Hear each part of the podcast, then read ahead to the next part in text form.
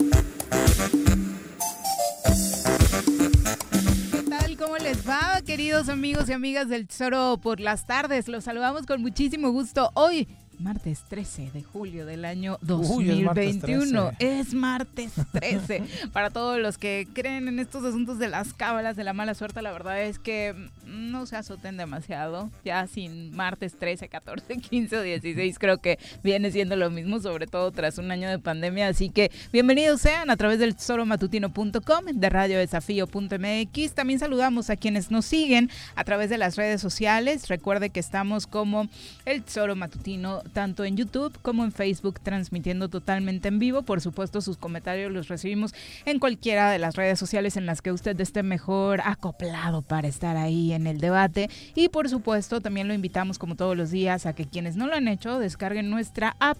Está lista para quienes tienen sistema Android y también por esta vía nos pueden sintonizar. Mi querido Pepe, ¿cómo te va? Muy buenas tardes. Hola Viri, muy buenas tardes, buenas tardes al auditorio. Gracias por eh, seguir con nosotros, acompañándonos día a día estaremos aquí estas dos horas tratando de pues, darles información importante y teniendo unos ratos agradables con, con, todo lo que tenemos de información y preparado para todos ustedes. Ojalá que así sea y vamos a saludar a quien hoy nos acompaña en comentarios.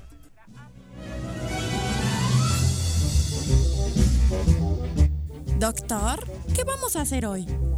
Lo mismo que hacemos todos los días tratar de conquistar al mundo. ¿Desde el laboratorio? No, desde la cabina del choro matutino. Llega con nosotros el doctor Iván Dunker.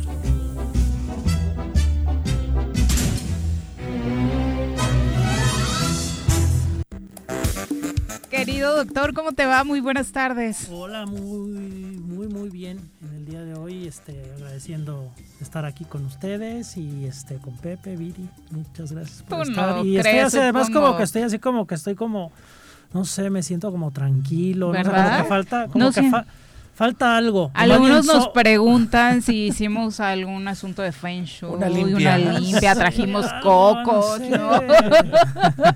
¿no? No, no, hicimos nada de eso. Solo tomamos una decisión, darle vacaciones al señor Rece. Eso, muy bien. Eso era, será, será eso. Bueno, debemos el beneficio de la duda. Pero bueno. Ya veremos qué tanto funciona, doctor. Te decía, los científicos como que no tienen cábalas ni nada de eso, ¿verdad? Están como alejados de este tipo de creencias. Sí, pues generalmente pues, estamos alejados de eso, pero pues digo, también depende de la cultura en la que estás, dices, a veces hay ciertas cosas que dices, bueno, no, no vaya a ser, ¿no? O sea, un científico mexicano puede tener más de este tipo que si te encuentras un científico inglés, ¿no? O sea, no pasas abajo en la escalera. Así, o por ejemplo, ya sabes, la sal, ¿no? Ahí ah, poner la mesa. Entonces pues, dices, oye, pero oye, eres científico, ¿no?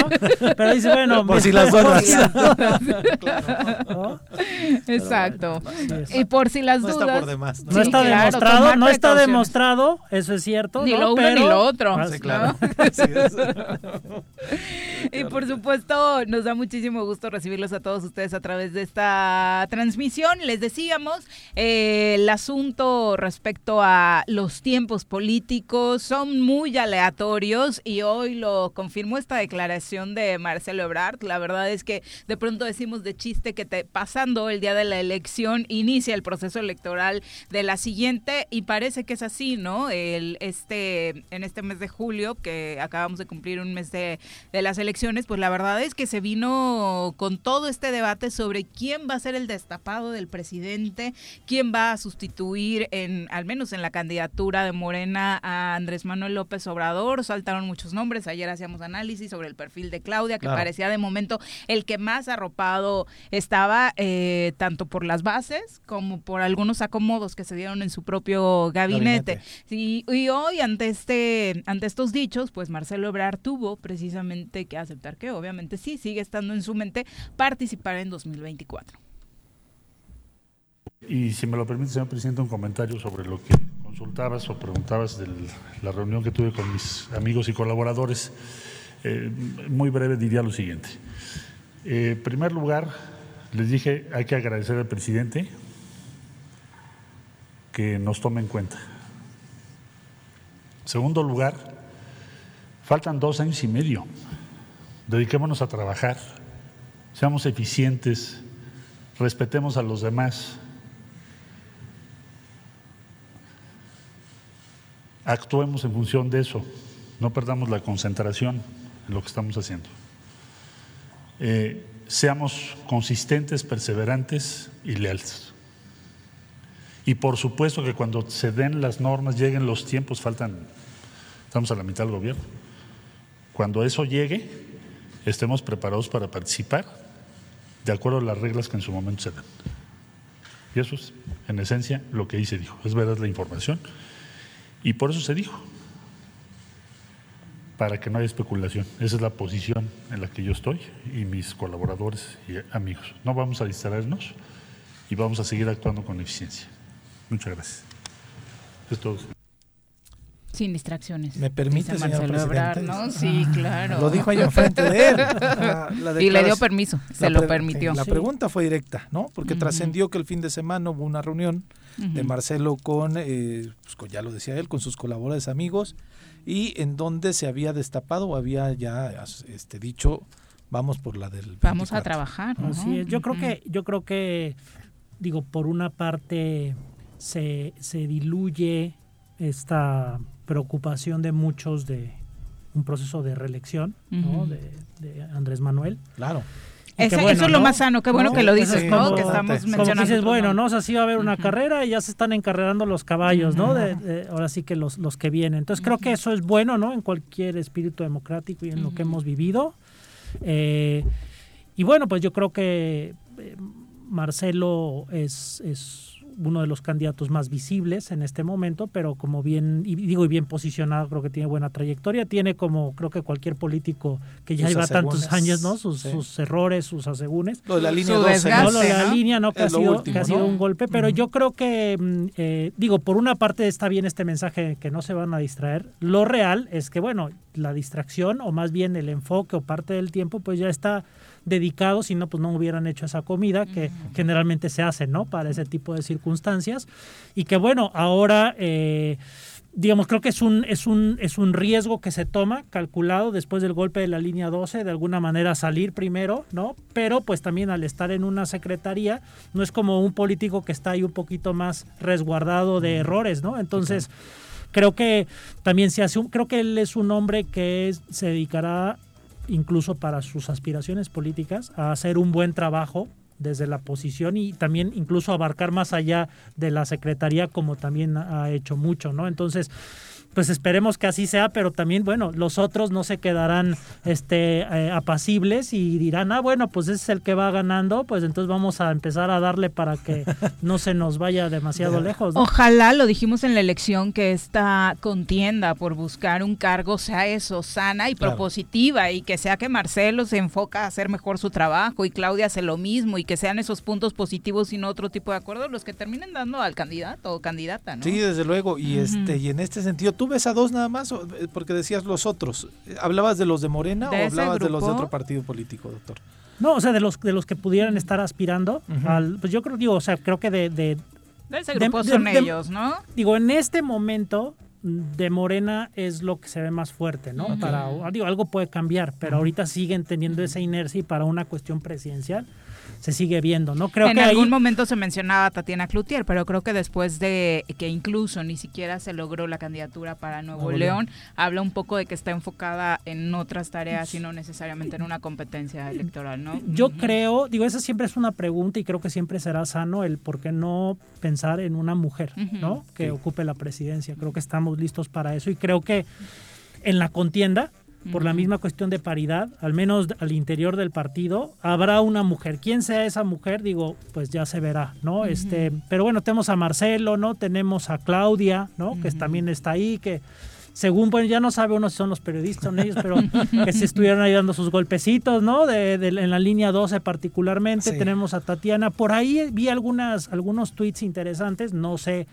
qué tanto venga el caso, pero que alguien que pudiera entrar en esa en esa jugada o en ese contrapeso estaba el doctor Juan Ramón de la Fuente, claro, que, pero de hecho sale que ha sido candidateable ya varias veces, ¿no? Y que pudiera estar ahí haciendo algún algún contrapeso, este de ahí en fuera ahorita no se me no se me ocurre digo, alguien con que puedas como equiparar, ¿no? Y desafortunada, digo desafortunadamente por el tema de la democracia, de distintos proyectos que para el ciudadano siempre es bueno contrastar, pues al menos ahorita en la, en la, en la oposición, pues no vemos este algo algo, visible, ¿no? Un liderazgo. Entonces, este creo que al final, pues hasta ahorita podemos pensar que se decantará más bien los golpes que hay, porque no es un bloque unísono ni es un movimiento, este, digamos, unipersonal.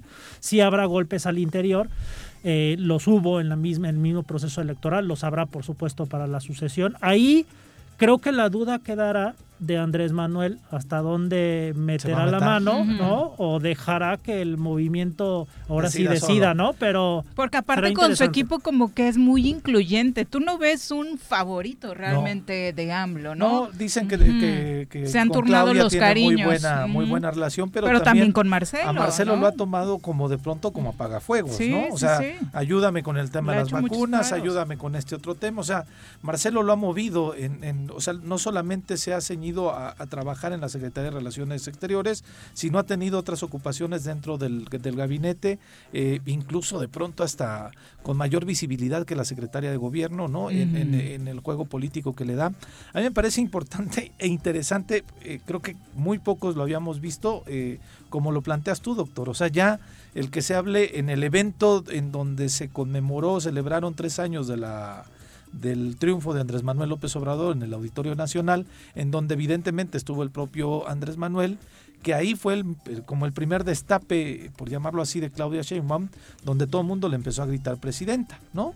Y no hubo y no ha habido ninguna o al menos visiblemente no se ha habido no se ha sabido de alguna molestia de Andrés Manuel al respecto en ese evento, ¿no? Porque eh, además en ese contexto. Y la verdad el presidente no está molesto con que se esté destapando este tema, ¿no? a eh, muchos otros les eh, disgusta que les hagan sombra. Pues, porque el muñequito del pastel es él todavía, ¿no? Entonces, y ahora que lo haga Marcelo en el contexto de una mañanera, también me parece que rompe esquemas este, de lo tradicionalmente visto en la política, ¿no? Entonces, este, muy pertinente, eh, Andrés Manuel parece que está soltando, como bien lo dices, este, el proceso electoral, y en algún momento lo dijo, ¿no? En la izquierda tenemos muchos cuadros, ¿no? Ya quisieran los de enfrente tener varias opciones, ¿no? Sí. pues es el que más tiene, digo, nada más enumerando, bueno, Claudia, Marcelo, Juan Ramón, que iría obviamente por esta vía, Tatiana y Monreal, que están creo que más abajito que Claudia y Marcelo en esos, no solamente en los afectos eh, o lo que se ve cercano al presidente, sino también en términos de popularidad, ¿no? Me, parece que sí, Tatiana después de la campaña o iniciando este sexenio tuvo un punto muy, muy positivo, que incluso la hacían como favorita para la gubernatura de Nuevo León, pero bueno, eh, se, ha abocado mucho a sus tareas ahora como secretaria de Economía y perdió un, un poco, ¿no? De visibilidad, al menos, no sé si, si tenga un empuje por ahí a, mitad del camino y le alcance. El problema realmente radica en los postulados por los otros partidos, la oposición que va a hacer. La vamos a ver unida también en la próxima elección. Van a tener que hacer un bloque, porque ¿a quién pones del PAN? O sea, Ricardo Anaya. Anaya otra vez, ¿no? está, no está saliendo ningún otro liderazgo, o el gobernador de, Querétaro, ¿no? el electo de Querétaro. Sí, o sea, creo que no, creo que, digo, ahorita no lo tenemos. Y del PRI ni hablamos. Sabemos que puede haber, digo, ha sonado por ahí Alfaro, ¿no? Como, claro, uno de los gobernadores, ¿no? Pensando en ese nivel que de pronto destacan y pudieran generar. Pero creo que ahorita, digo, todo puede pasar, pero ahorita pues solamente se ven como contrapesos un poquito, pero creo al final la contienda sigue en Morena. Creo que si bien Andrés Manuel podemos ver que, que, que está soltando, como tú dices, esa parte de la sucesión, ¿no? Que al menos que creo que eso es bueno. Sí, claro. Eh, lo que lo que sí no creo es que suelte cómo se vaya a realizar, ¿no? Entonces creo que sí sí también a él lo que le favorece es que cualquiera que sea su sucesor sea de su círculo cercano y sea de Morena, ¿no? y entre más tenga ahí, pues mejor, ¿no? Este, digo, al final sí es interesante que en un tiempo, digamos, más temprano de lo que estamos acostumbrados. O sea, la carrera este, digo, pueden, pueden salir a decir que no están distraídos ni nada, pero la carrera ya está, digo, ya estaba. y ahora ya es pública. están echando un ojo, ¿no? Entonces, un, este, acá y otro besito Digo, ojalá como tú dices, Viri, que, que se centre al final en que, bueno, a ver, vamos a ver en este, en este tiempo que queda quién hace el mejor trabajo en sus distintos ámbitos, ¿no? También para que nosotros veamos de qué se trata, ¿no? Y que no sea de pronto un destapado ahí que, que pues realmente no sabíamos qué estaba haciendo, ¿no? Entonces creo que eso está bien, pero creo que al final Andrés Manuel tendrá el control de esto en el sentido de que al final pues se sentará con quienes estén en esa ya recta final y se definirá algún trabajo de unidad. No, no veo a Andrés Manuel soltándolo ni siquiera dentro de la democracia de Morena o del movimiento, ¿no? Entonces, pero bueno, pues ya también cada uno tendrá que hacer sus trabajos y cuando se siente con Andrés Manuel, pues llegará cada uno con sus fichas también, porque pues son este también políticos experimentados. Dicen ahí que traes, ¿no? Sí, que traes, sí, recordando, recordando que, que, digo, yo no sé con Claudia cómo esté, pero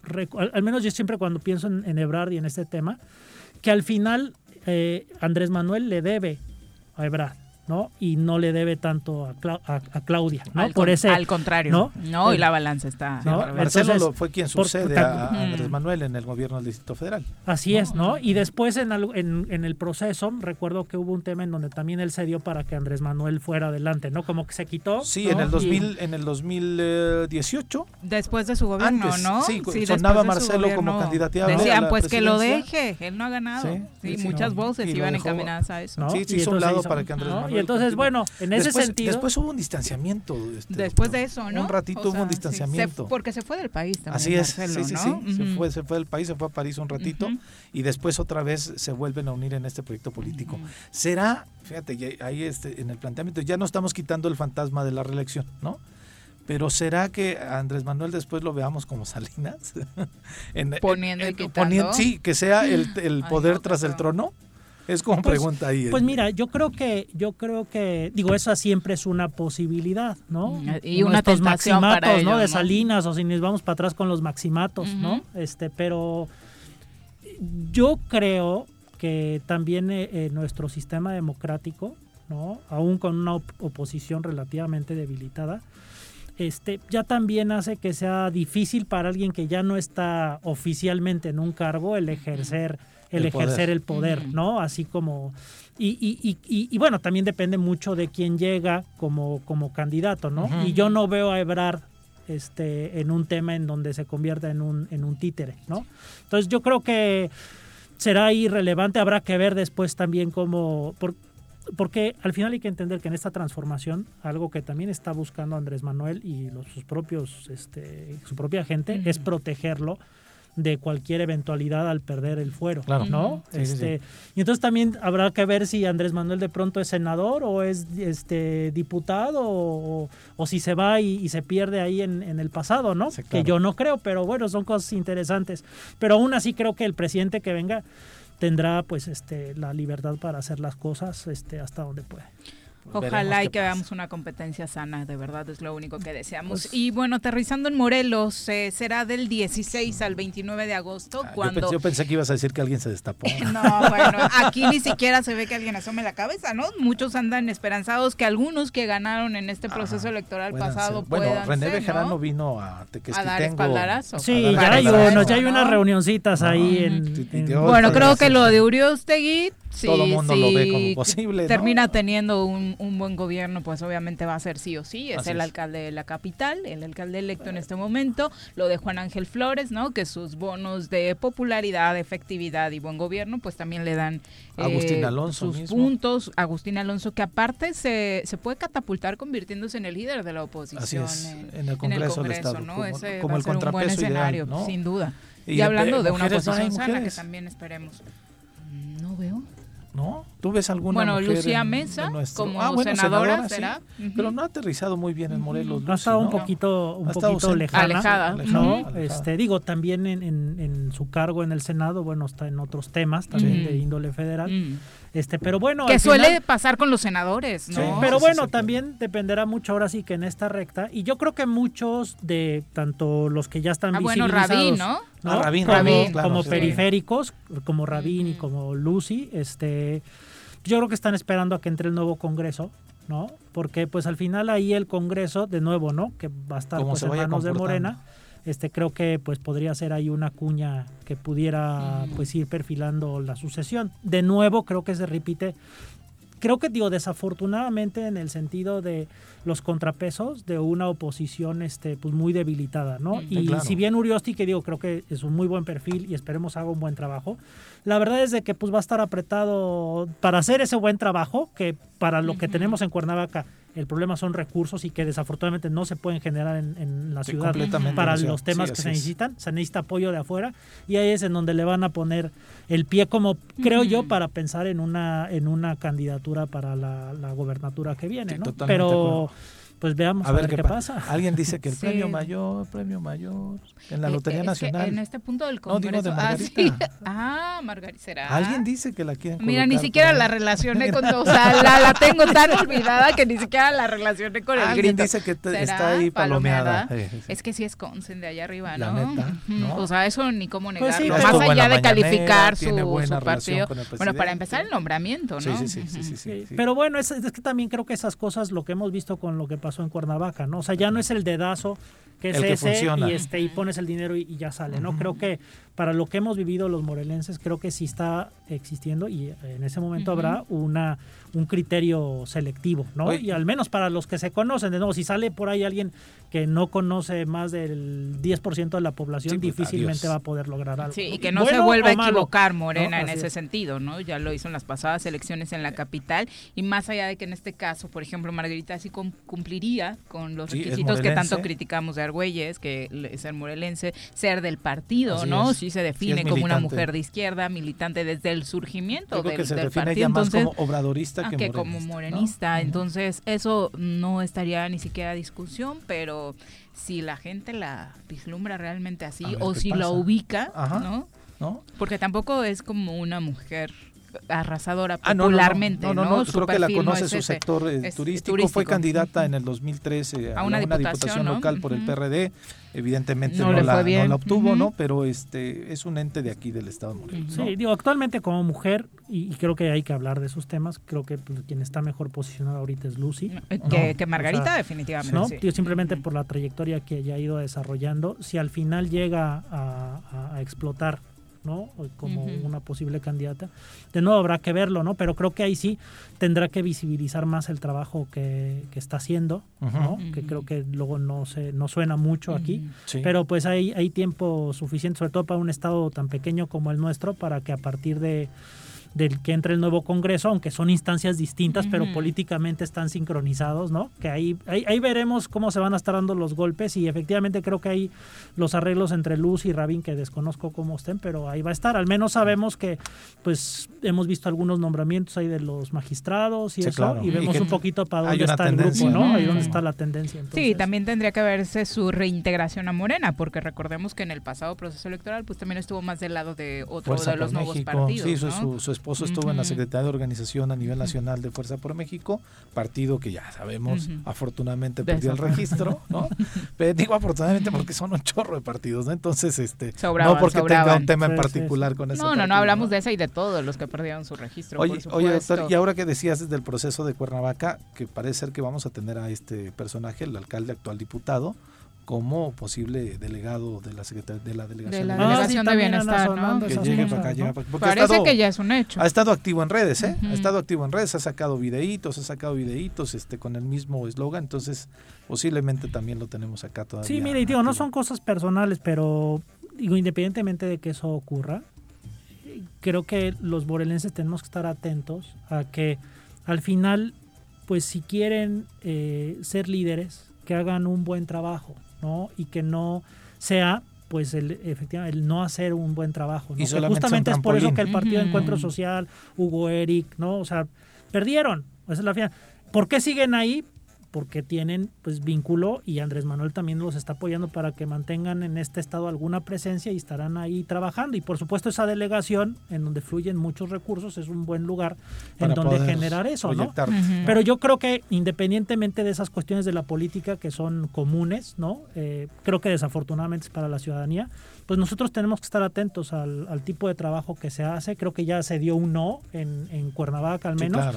Esto puede cambiar, pero que sea a partir del trabajo, no por la repartición de favores o de por premios del amigo, ¿no? ¿no? Entonces, pues estemos atentos. Creo que ya estamos en eso. Por eso comentábamos cuando estábamos en, en el proceso intermedio de elecciones que acabamos de pasar, que no era olvidarse, sino aquí va a ser una continuidad para el 2024, donde tenemos que estar atentos este, para tratar de cambiar algo en el Estado, porque las intermedias no iban a cambiar, no van a cambiar las cosas realmente para el Estado. En todo caso, nos pueden dar una esperanza para, cambiarlo en el 24. hay que trabajar como ciudadanos. Y del partido del gobierno se ve como... Veremos cómo se ¿Será va. huellas otra vez? El candidato porque no, no veo realmente a alguien. No, no, no. Sí, o sea, si van solos, si la apuestan a ir solos, porque Morena seguramente ya no se arriesgaría. Sí, yo creo que Morena ya no se arriesgaría y menos permitirían que le pusieran el candidato, ¿no? ¿A quién van a poner? Digo, espero. Bueno, sí, porque luego uno hace especulaciones y terminan haciendo todo lo contrario a la lógica. Ya es la una con 27, le decía, eh, del 16 al 29 de agosto en 10 municipios empezarán los trabajos de la Brigada Nacional de Búsqueda. ¿Qué es la Brigada Nacional de Búsqueda? Es este grupo de ciudadanos que desafortunadamente la mayoría de ellos pasaron por un proceso de desafortunado de desaparición de familiares. Eh, víctimas obviamente de esta violencia que se vive en el país y llegarán a Morelos para participar en estas jornadas. Son alrededor de 200 personas de diversos estados del país, entre familiares de personas desaparecidas, organizaciones solidarias nacionales e internacionales y por supuesto observadores, muchos de ellos de medios de comunicación, quienes eh, van a buscar a estas personas desaparecidas, a sus familiares, eh, sin el ánimo, según lo dijeron, de buscar en este momento responsables o juzgar. De entrada, el objetivo principal de la Brigada Nacional de Búsqueda es encontrar a quienes se encuentran desaparecidos. Son 10 municipios en Morelos que en el mes de agosto estarán siendo escenario de esta brigada, que por supuesto, por lo que hemos visto en otras entidades, es muy conmovedor y, no deja de ser la gran tragedia de este país. Sí, digo, es bueno que esté visibilizado bajo un nombre este tipo de procesos. La verdad es que es no tener madre, ¿no? El, el por parte del, gobierno y de las autoridades. el, que no hagan ese trabajo, porque en realidad no tendrían que estarlo haciendo las, las propias víctimas, ¿no? Este, y esto, de nuevo, es una normalización en donde la ciudadanía para esas tareas, pues es sustituido en el trabajo. Desafortunadamente, creo, uno de los problemas es que eh, te dejan hacer ese trabajo, digamos, entre comillas, sucio, ¿no? Porque es peligroso, hay que estar buscando, es tiempo, ¿no? ¿De qué viven? Sí, claro, tienes dejar tu, el punto donde sacas tu sustento. y al final cuando encuentran algo, el, la problemática es que el procesamiento del material genético, la información, el contraste con las bases de datos, las investigaciones no están en sus manos. Así es. Entonces, hace el trabajo sucio y después nosotros lo hacemos bajo la discrecionalidad de la investigación y pues hacemos trabajos y ahí hablamos y eso. Y yo siempre he pensado que en muchas de esas cosas hay, hay, mucha colusión, sobre todo de las autoridades, que hay retraso en las investigaciones. Lo hemos visto aquí en Morelos con lo que pasó en Jojutla, en Tetelcingo, ¿no? Este, Terrible. y, y entonces digo, qué bueno que la gente tiene esa fuerza, que se visibiliza, eh, que apoyemos esas cosas, pero hay algo profundamente equivocado de que tengamos o que tengan que estar haciendo eso. No es normal y no está bien. De que la labor la tendría que estar haciendo el Estado y asumiendo todo, y ser todo esto que mencionas, doctor. Y ser transparente. porque además esto se da, esta, este anuncio se da en el marco de que no tenemos titular de la Comisión Estatal de, Reparación de Víctimas, ¿no? Este, de que las mismas víctimas han, han acusado y han mencionado que no han recibido los apoyos que merecen, que por ley están establecidos y que es la autoridad, el gobierno del Estado en específico, desde la Secretaría de Hacienda, que es la que se encarga o debería de encargarse de distribuir este recurso a las víctimas, no eh, está otorgando estos recursos porque no lo sabemos. ¿no? Entonces, eh, como tú dices, otra vez la sociedad civil solidarizándose entre ellos, otra vez la sociedad civil un paso adelante en un tema tan doloroso como bien lo decía Viri, eh, que son, pues bueno, la, violencia que vivimos en nuestro país y estos temas que, que conmueven, que duelen y que evidencian la falta de de responsabilidad del Estado.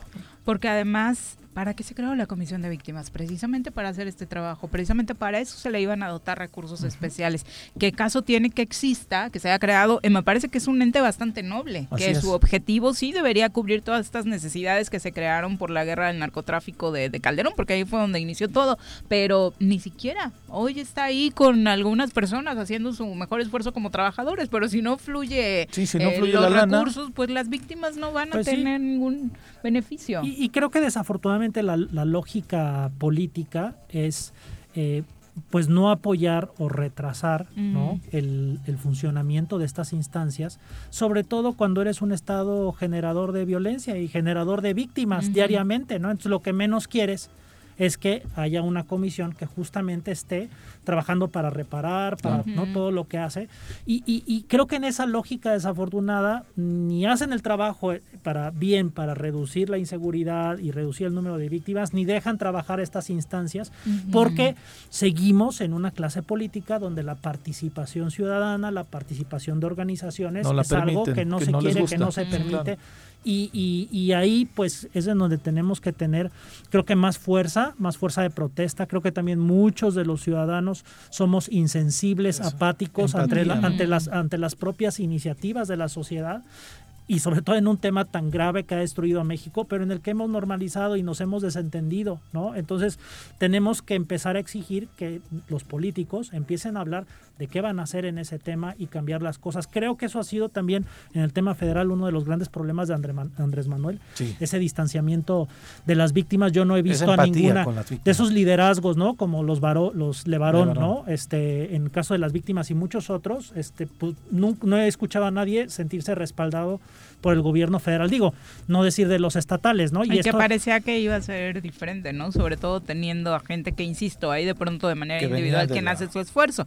Alejandro Encinas me parece que en su papel ha, desarrollado un buen trabajo, no alcanza, eh, por supuesto. La misma Olga Sánchez Cordero, ¿no? Sí se ve como un área tanto más cercana y sensible, pero sí, si no está el gobierno entero volcado o con eh, solidarizado con estos temas, pues difícilmente. Pero es que de pronto el, mismo presidente ha marcado así un distanciamiento rarísimo en esos temas, que pues no es un tema de que te afecte a tu gobierno, nos está afectando a la sociedad. Y si el gobierno, la cabeza del gobierno está dispuesto a reconocerlo, pues es un tema que no le golpea a su gobierno, insisto yo, sino es un tema que nos podría beneficiar a todos en la tranquilidad, en la empatía, en sacar políticas públicas justamente que hagan esto. ¿Viste el ya documental Somos de Netflix? Habla de una... La masacre. La masacre en Allende de una forma este pues más social, más empática con las víctimas, ¿no? Y, pero te das cuenta de la gravedad que sucede en algunos municipios, en algunos estados de nuestro país, que es verdaderamente terrible, terrible, terrible, donde hay gente, donde hay comunidades en donde no hay policías o la policía funciona para desafortunadamente para, los grupos delincuenciales y la sociedad se encuentra completamente aterrorizada. No querían dar testimonios. La gente de Allende eh, no quería acudir a ninguna autoridad porque justamente decían si voy me van a poner ellos mismos, Desaparezco yo. Entonces, este, estamos verdaderamente viviendo tiempos eh, terribles y que justo eh, nos vamos siendo partícipes. Alguien lo decía en estos testimonios que después leí, este, una de las investigaciones que hizo Sergio Aguayo eh, sobre, el, sobre el caso y decía la gente, es que supimos que llegaron, entonces después se fue casando con un familiar de nosotros, ¿no? Estos hablando de los grupos delincuenciales o gente vinculada al narcotráfico, llegaron, sabíamos quiénes eran, al principio no se metían con nosotros, después se metieron a nuestra sociedad casándose, generando vínculos así, y dice, nosotros mismos fuimos permitiendo también esta parte. Hablo de la parte preventiva, no de la de, desafortunadamente la consecuencia, que es este caso de las de las víctimas que ahora van a venir a Morelos en agosto para poder realizar estos trabajos de búsqueda que insisto, como lo decías tú, doctor, tendría que ser la autoridad quien estuviera encabezando estos, estos esfuerzos. Sí, yo creo que, que seguimos teniendo un problema en donde pues muchos de los gobiernos estatales están pues supeditados a, lo que el gobierno federal comente, ¿no? De lo que se tiene que hacer. Creo que pocos gobiernos toman realmente las riendas de la seguridad y las estrategias locales que se tienen que desarrollar, ¿no? Yo sigo sin entender, por ejemplo, en el, en el caso de Morelos, eh, el, que no haya suficientes policías. Y es algo que ha pasado muchos muchos años. ¿Por qué no se ha incrementado el presupuesto? Lo declaraba recién el comisionado estatal. ¿eh? Dime por qué, por qué no se ha incrementado el presupuesto. O sea, lo, único que yo puedo entender es por qué no se quiere. ¿Y por qué no se quiere? Sí, porque no es la prioridad, ¿no? No, no es la prioridad o se, o, se quiere que estén así las cosas. Así es. ¿No? Entonces, ¿no? Eh, o sea, esos son los temas preocupantes que a la ciudadanía nos está devastando y, particularmente a Morelos pues ha acabado con, con, su con su vocación digamos turística, o sea y, y, algo tiene que cambiar en ese aspecto creo que uno de los grandes miedos de los gobiernos es, es que piensan que, que el enfrentar eso va a generar violencia. ¿no? Eh, pero ahorita estamos en la indefensión. Pero como tú dices, si no haces nada, ¿no? o sea, actuar proactivamente en un sentido de, reforzar con, con, seguridad o trabajar el tejido social, que tampoco se hace, lo único que va a pasar es que te vas consumiendo, consumiendo. Morelos desde hace muchos años es una tierra que se ha ido consumiendo poco a poco y no está mejorando. No podemos seguir así y la pasividad o la gestión del caos pues no, no da para que digamos, bueno, estamos igual que hace 10 años. No, no estamos, estamos peor. Desafortunadamente las palabras del gobernador son que está bien la estrategia de seguridad, ¿no?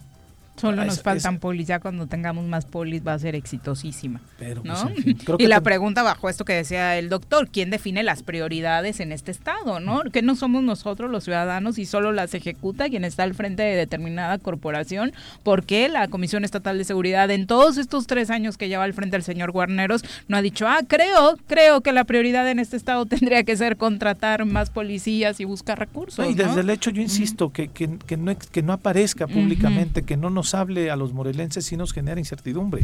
O sea, poder tener, ver al, vicealmirante de vez en cuando que, mencione por aquí vamos, esta es la estrategia, bla, bla, bla. Ayer sacaron el, este, anunciaron este... La recompensa. La recompensa de, ¿no? Y sacaron los espectaculares diciendo que es la primera vez que lo hacen así.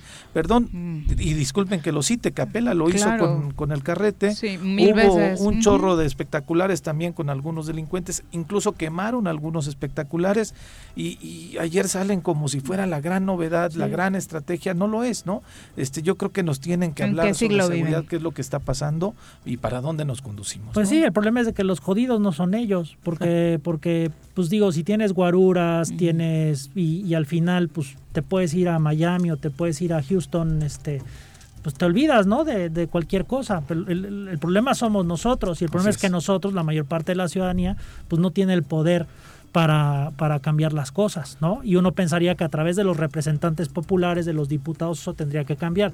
Ojalá estos diputados, ¿no? Que no muchos, creo la mayoría no son los mismos, no sé, creo que no, son pero la mayor parte, la mayor parte son nuevos, pues vengan realmente con el, valor, con el amor a Morelos para realmente cambiar las cosas y no a seguirnos jodiendo como ha estado La esperanza es que hay algunos ya fueron alcaldes, entonces este ya, están más conscientes de la realidad. Ya lo vivieron de manera más cercana, ya sufrieron o padecieron este tema de violencia en sus propios municipios. Y saben si hay o no hay policías, cuántos faltan y hacia dónde deben caminarse su labor. Y ojalá sea una, un tema del Congreso, o sea, porque o sea, efectivamente el Congreso no está para brindar la seguridad pública, pero sí puede ser el, un ente ¿no? de, gubernamental, un poder que pueda poner este tema sobre la mesa del debate público para que las autoridades desde los municipios y desde el gobierno del Estado puedan asumir con mayor eficacia y con mayor compromiso una estrategia de prevención para nuestro Estado. Sí, yo, yo creo que tengo la impresión, no lo sé, pero tengo la impresión que también desde el gobierno federal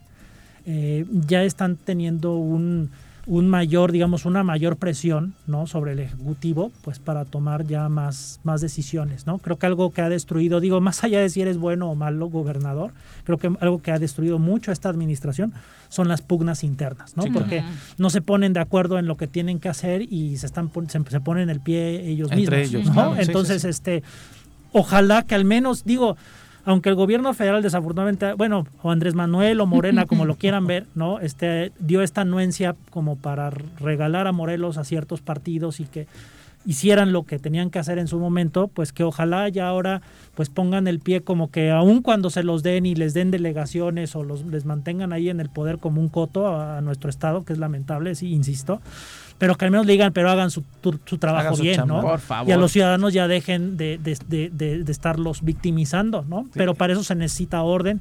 Entonces, pues yo esperaría ver cambios en el, en el gabinete que, que vean eso, ¿no? Si no vemos, pues es que pues seguirán ahí en, en pues gestionando el caos, pero desafortunadamente cada vez más grave. Pero esperemos que los diputados pongan una presión para que eso cambie. Sí, que el legislativo funcione, ¿no? Exacto, una con, 40. Ya estoy leyendo varios de sus ideas rumbo a 2024 en Morelos. Ahora las platicamos, qué locura. Así hay locuras. ya llegó el verano y la forma más segura de disfrutarlo es siguiendo las medidas sanitarias ante la pandemia. Cuidémonos entre todos. Verano. El verano es azul.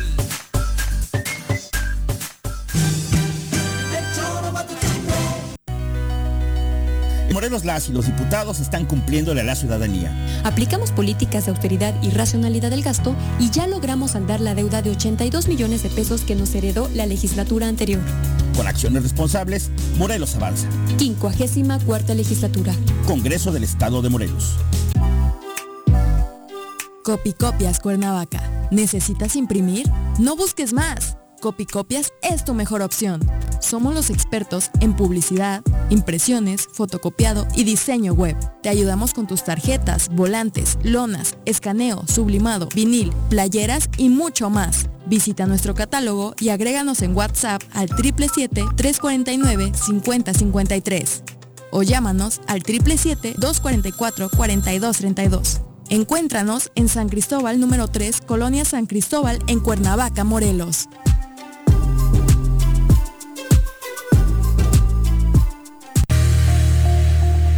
En Jutepec es indispensable continuar con las normas básicas de la buena higiene. Lava periódicamente las manos. Evita tocarte los ojos, nariz y boca. Al toser o estornudar, cubre la boca y nariz con el codo flexionado. Limpia y desinfecta frecuentemente las superficies. Es tarea de todos combatir al COVID-19. ¿Te gustan los caballos? ¿Tienes uno? ¿Sabes montar? ¿No? ¿Quieres aprender? Conoce los beneficios de hacerlo en Rancho de la Media Luna en Huitzilac. Contáctanos al 777-155-1062.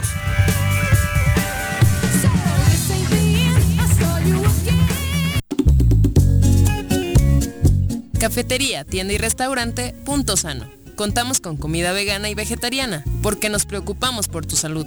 Ven y conoce nuestros productos orgánicos y suplementos alimenticios. Al interior de Plaza Andrómeda, local 19, en calle Pericón, Lomas de la Selva. Contáctanos al 372-3514 o búscanos en Facebook como Punto Sano Cuernavaca.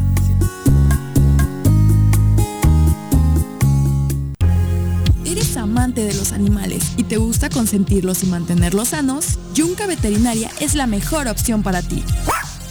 Contamos con servicios de estética y veterinaria canina y felina. Y además atendemos mascotas exóticas como aves y reptiles. Las mascotas son parte de nuestra familia. Es por eso que en Yunca los atenderemos como tal. Contáctanos al 777-179-8571 o visítanos en Avenida Cuauhtémoc número 53 en Plaza Los Amates, Colonia Quintas Marta.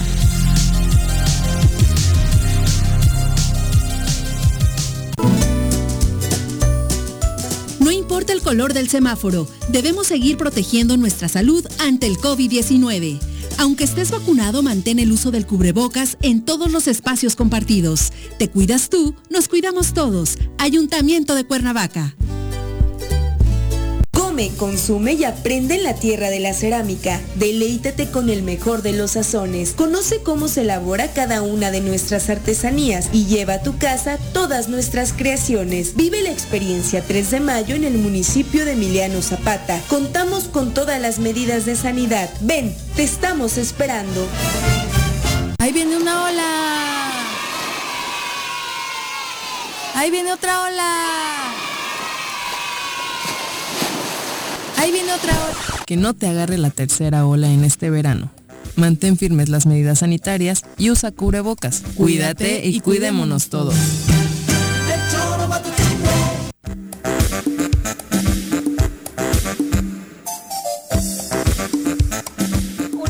45 de la tarde. Gracias por continuar con nosotros. Ya que estábamos abocados al tema de la seguridad, vamos a charlar con el municipio que sigue siendo el menos inseguro, el menos violento de Morelos, en un esfuerzo, por supuesto, de las autoridades municipales.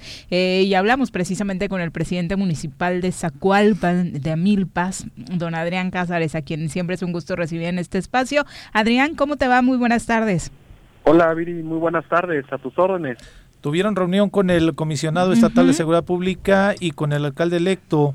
Eh, ¿Cómo entregas eh, Zacualpan, alcalde? ¿Qué expectativas tienes en estos meses que siguen en el tema de seguridad? Pues mira, ha sido un trabajo muy, muy duro porque pues, la inseguridad es un tema que se cuece aparte. Hoy el señor gobernador estuvo aquí en el municipio y también nuevamente le di, le rendí cuentas de la seguridad, que siendo sigo siendo el municipio, o al menos en estos siete municipios, en estos siete eh, meses que vamos del año, eh, tengo cero, cero delitos eh, de impacto. Entonces esto es gracias a un trabajo coordinado. Aquí contamos con un grupo de ciudadanos que tienen como arma un radio, un Segurichat y unas videocámaras que instalamos a nivel municipal para poder cuidar nuestras entradas, nuestras salidas y nuestros campos, por supuesto, porque son muy productivos de aguacate, jitomate, pepino y otros productos del campo. Para que le quede claro a la ciudadanía, eh, estos ciudadanos que cuentan con este radio obviamente están conectados a los elementos eh, de la Secretaría de Seguridad.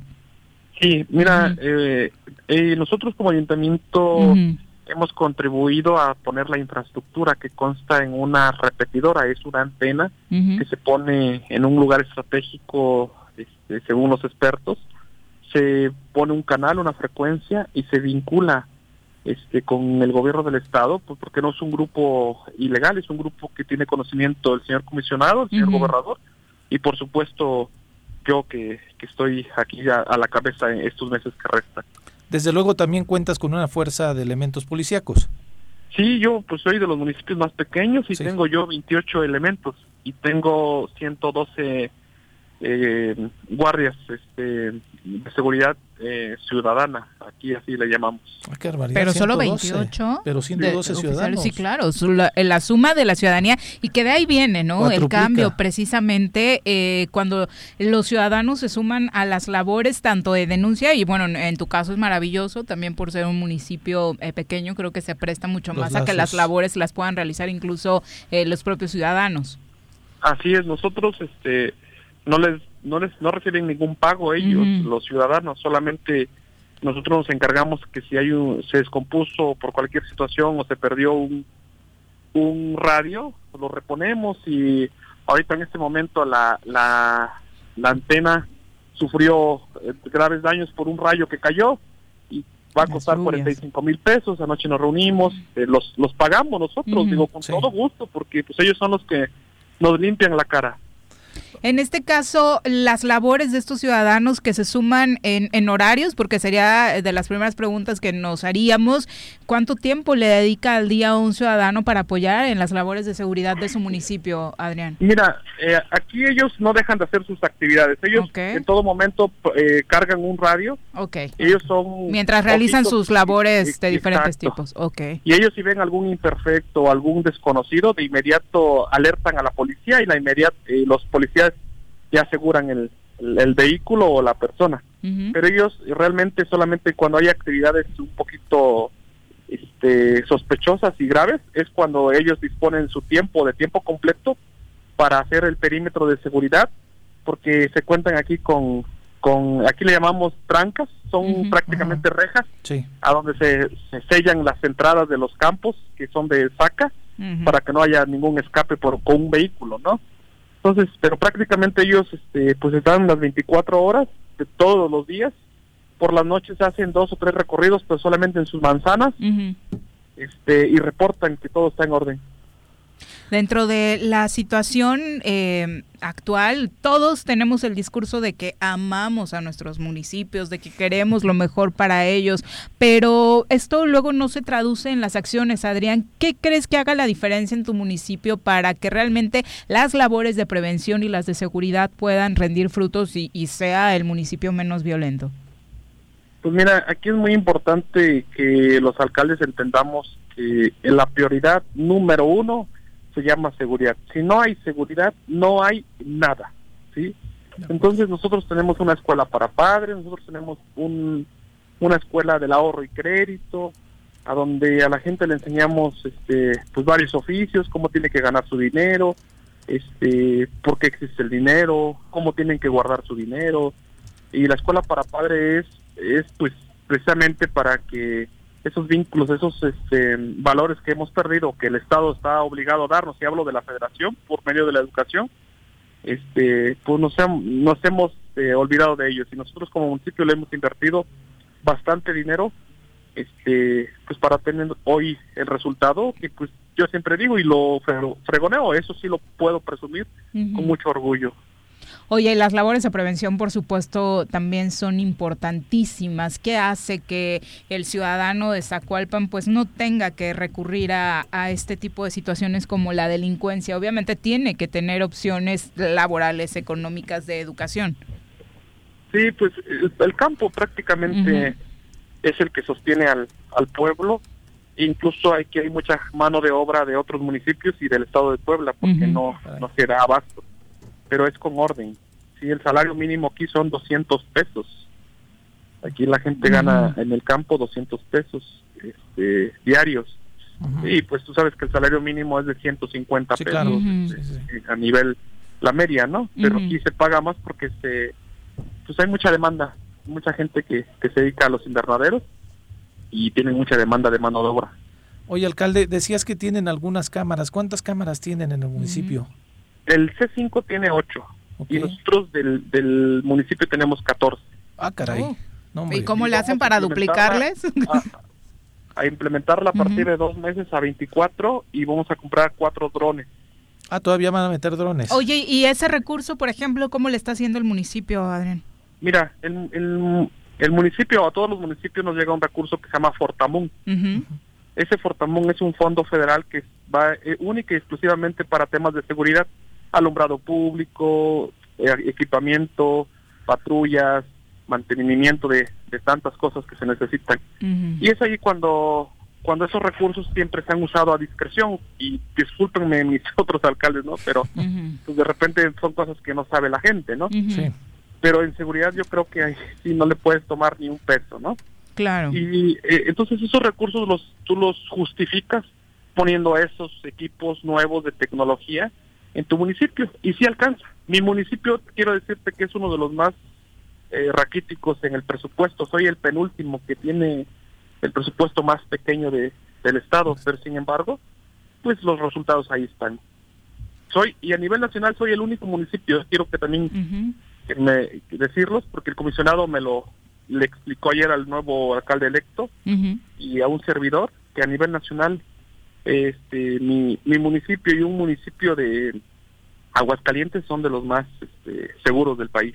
qué, bueno saberlo. Y, varias estrellitas este año eh, para Zacualpan, porque recordemos que durante el año de pandemia también se mantuvo Zacualpan un buen rato sin contagios, gracias a las estrategias locales.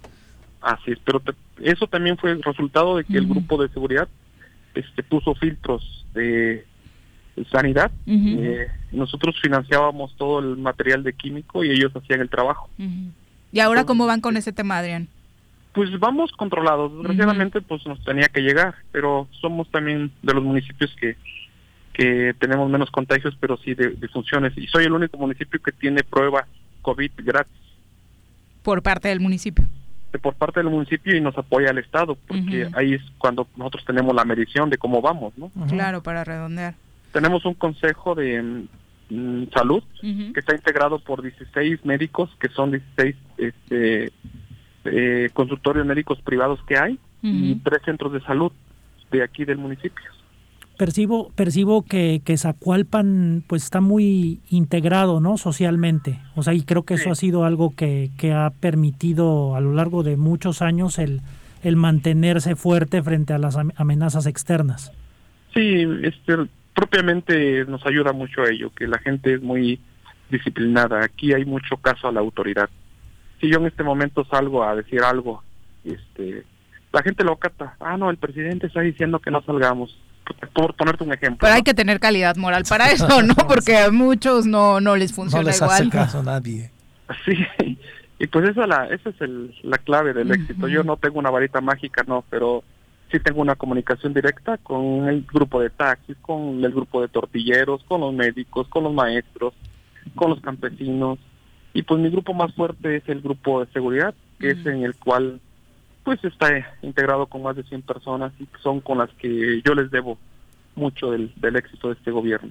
Tan es así que voy a tener, o soy el único municipio que voy a tener la Secretaría de Relaciones Exteriores a partir del 19 de, de, de julio ya viene funcionando. Vamos a expedir este pasaportes y una oficina de migración para traducciones y citas a la embajada americana. ¿A razón de qué se da esto y por qué en Zacualpan?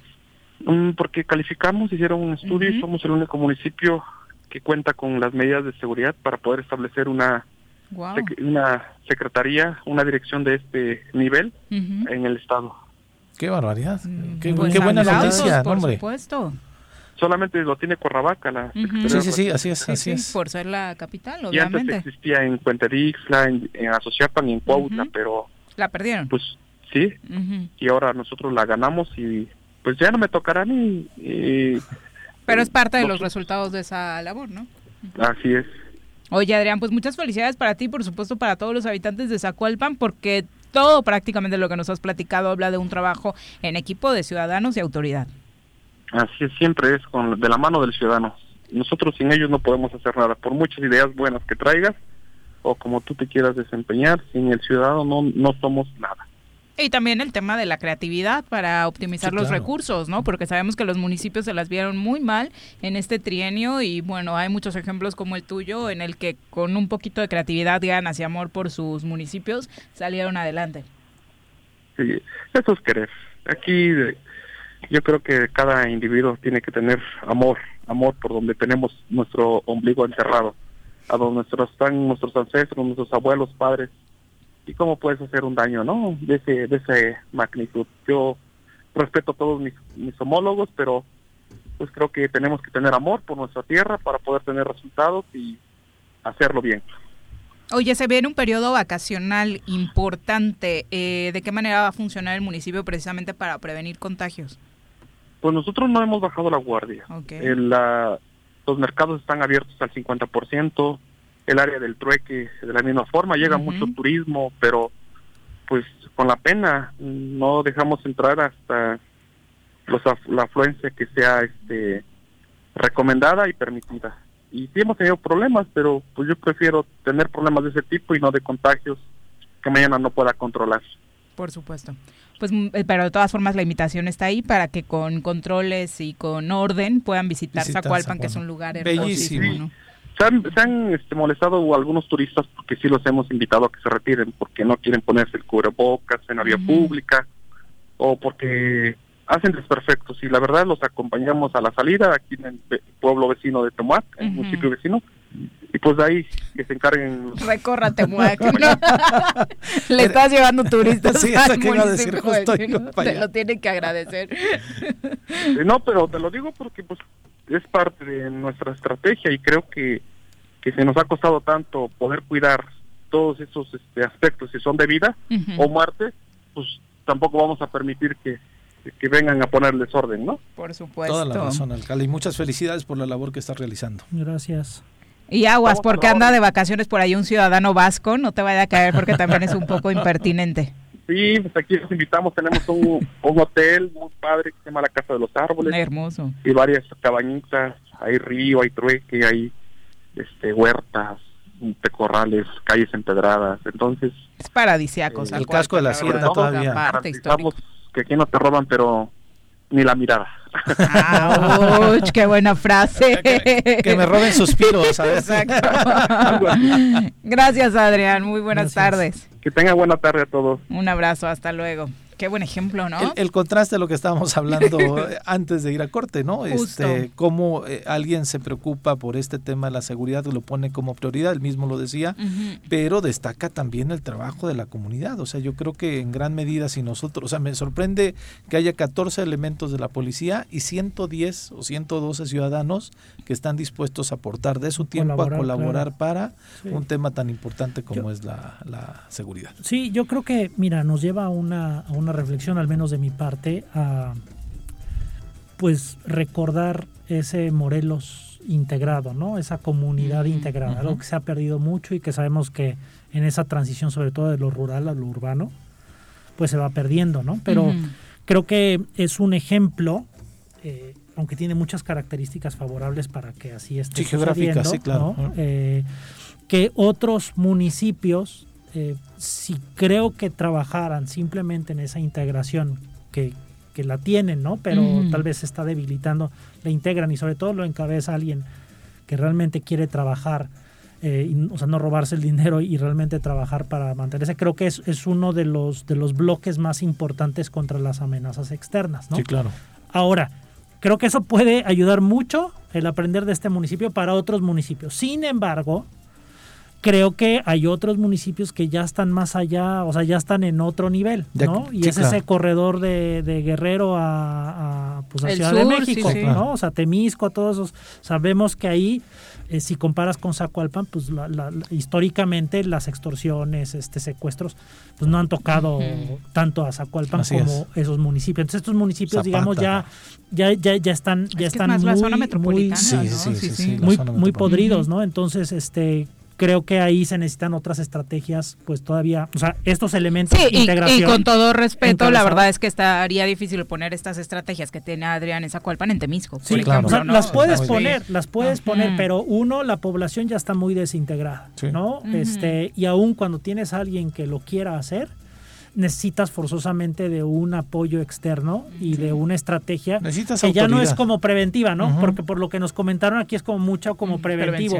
pero ya en muchos municipios ya está más allá de la prevención y se necesitan acciones porque ya está instalado El, crimen, ¿no? Entonces creo que es ahí en donde tenemos que ver esa estrategia, por eso no es una estrategia genérica para todos, tiene que ser personalizada, atendida para los distintos espacios y es algo que pues no nos queda muy claro si si los hay y que al final queda en manos de, del criterio de la gente y la fuerza que ya tenía esa comunidad. Pero ¿qué pasa si un día en Zacualpan llega alguna amenaza realmente que quiera por alguna razón hacerse de ese territorio? Si tendrán la fuerza, sobre todo sin el apoyo del, Estado, ¿no? Exacto, que es el punto. Entonces está muy bien, pero pues puede en un momento dado no ser suficiente. Y no perder de vista que siguen estando solos, ¿no? Que el esfuerzo ciudadano. sí, este ciudadano. Son ocho, ocho policías, este, no, perdón, doce, ¿no? Decían ocho cámaras de la policía estatal y ellos tienen catorce. Sí, quién sabe qué pasaría si solo tuvieran ellos y la ciudadanía no se hubiera puesto las pilas. Sí, claro, y, y, se nota que el alcalde pues tiene el control, es decir, que está al pendiente, que está operando, que está en comunicación. Que es realmente un líder, ¿no? Entonces eso, eso se destaca desde luego, ¿no? Exacto. Comentarios del público. César Hernández nos escribe desde Tepalcingo y nos manda muchos saludos. Oliver Cortés igual. Charlie Peñalosa. Genaro Sánchez desde Minnesota. Mariteo Urrutia dice, hoy se cree equivocadamente que el 13 es un número de mala suerte, pero ¿cómo pudo un número sagrado llegar a convertirse en un símbolo de mala suerte? El número 13 era reconocido por la Orden de los Caballeros Templarios incluso como parte esencial de la geometría y de las progresiones matemáticas sagradas. Así que no creamos en estas cosas. Un cordial abrazo. Ángel dice, le preguntan, eh, AMLO me parece que tiene mucha responsabilidad en el tema de la seguridad. Siempre le preguntan sobre esto y dice que tiene otros datos y me parece una falta de respeto hacia sus gobernados. Antonio Álvaro dice, pues los rabines ya se reagruparon, no los pierdan de vista y vienen con todo por el Consejo de Morena en Morelos, incluido, eh, por supuesto, después de este desajuste que tuvieron en las elecciones, desgaste, ¿no? es que más no han tenido presidente este real, o sea, este, este secretario, el, el, actual Albarrán es secretario en funciones de presidente, entonces tienen que eh, pues... ¿Cuándo tocará el proceso? Eh? ¿No tengo clara la fecha? ¿Octubre? Noviembre, perdón. En noviembre, pero además el proceso es que se van elecciones a los, a los municipios para el consejo. Entonces, por cada distrito hay un determinado número de consejeros, votan ahí, los consejeros quedan electos, después la integración del consejo estatal es quien tiene la capacidad de elegir y de poner quién va a ser la dirigencia. Entonces es, es así, no es, no es un voto directo hacia, hacia la dirigencia, sino el voto directo es hacia los consejeros y los consejeros son los que tienen la capacidad de, de y la responsabilidad de, de, poner a sus dirigencias municipales y estatales. Pero se supone que Gerardo sí era cercano a los rabines. sí, claro, sí, sí, sí, sí, es, personaje cercano a Rabín. Eh, Enrique T. dice, parecerá una idea descabellada, a mí no me lo parece tanto. Eh, yo vislumbro que Uriostegui va a hacer un buen trabajo como alcalde. Al transcurrir su gestión, se va a ir deslindando poco a poco del PAN y terminará siendo acogido por Morena, porque Morena no tiene al día de hoy un solo buen candidato. La otra opción sería que Agustín Alonso Hijo fuera el gallo de Morena vía alguna coalición. ¿Mm? Interesante. Se ve más difícil la de José Luis, ¿no? Sí, interesante porque eh, este Agustín Alonso llega al Congreso por Nueva Alianza, no fue candidato de Morena, ¿no? Pero sí hay una eh, afinidad hacia, hacia Morena por parte de, Agustín Alonso. Mucha. Ah. José Luis Martínez, un abrazo también para Vicky Jarquín, para Nicolás Sebas, dice muy buen trabajo del presidente de Zacualpan, eh, pero también hay que decir que gobierna uno de los municipios menos habitados del estado. Hay más gente en La Varona, dice. ¿Será? ¿Tendrá más habitantes La Varona? Sí, sí, es buena observación. Sí, yo digo, yo creo que no hay que, no hay que demeritar el, el trabajo que se ha hecho y más bien tomemos los buenos aprendizajes de esos espacios y intentemos trasladarlo a nuestras condiciones, ¿no? Este, yo creo que pues justamente en la varona tendría que aplicarse lo mismo en integración, este, integración social y trabajo conjunto, ¿no? Exacto. Juan, Juan Montes Ramírez, como siempre, presente, y Virginia Colchado, también buenas tardes, un abrazo. Sabes que estaba, en, eh, busqué por qué el número 13 es eh, como un número de mala, suerte. entonces dicen, la última cena, el número de asistentes de la famosa ah, cena donde Jesucristo fue traicionado fue 13, los 12 apóstoles y el mismo Jesús, y Judas fue el traidor, y se le atribuye a él el número 13. La crucifixión de Jesús, según la tradición, se produjo el viernes 13. El Apocalipsis en el capítulo número 13 de la profecía es cuando llega el anticristo y algunos otros más. ya no sigas porque se van a traumar. Pero, además, son, fíjate que son argumentos religiosos, ¿eh? Sí, que no que no tendría por qué salir este tipo de historias de ahí, ¿no? Se supone que es todo lo contrario. Dos con siete, regresamos. Sí paso, sí paso, está el verde. A ver, a ver, oríllese, por favor. ¿Qué pasó, Poli? Está el verde. ¿Qué pasó, güera? Aunque el semáforo esté en verde, debemos tener las medidas preventivas, porque luego uno termina en el hospital. La pandemia no ha terminado. Cuídate y cuidémonos todos. En Morelos las y los diputados están cumpliéndole a la ciudadanía. Aplicamos políticas de austeridad y racionalidad del gasto y ya logramos saldar la deuda de 82 millones de pesos que nos heredó la legislatura anterior. Con acciones responsables, Morelos avanza. 54 legislatura. Congreso del Estado de Morelos. El dengue, y chikungunya son enfermedades prevenibles. La Dirección de Salud de Jutepec te invita a participar en las jornadas de descacharrización para eliminar aquellos recipientes que pudieran servir como criaderos de mosquitos. Más información en el número de teléfono 777-309-1609. Cafetería, tienda y restaurante Punto Sano. Contamos con comida vegana y vegetariana, porque nos preocupamos por tu salud. Ven y conoce nuestros productos orgánicos y suplementos alimenticios, al interior de Plaza Andrómeda, local 19, en calle Pericón, Lomas de la Selva. Contáctanos al 372-3514 o búscanos en Facebook como Punto Sano Cuernavaca.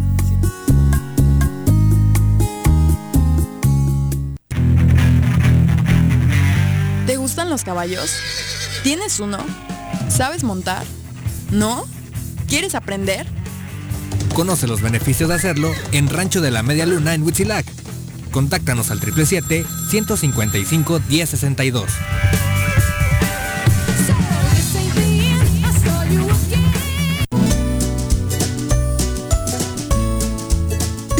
De lluvias ha iniciado. No tienes basura sobre calles y avenidas. Juntos podemos prevenir inundaciones y encharcamientos evitando taponar las rejillas de la red pluvial de la ciudad. Mantente atento a las recomendaciones de la Subsecretaría de Protección Civil. Cuernavaca limpia, ordenada y verde es tarea de todos. Ayuntamiento de Cuernavaca.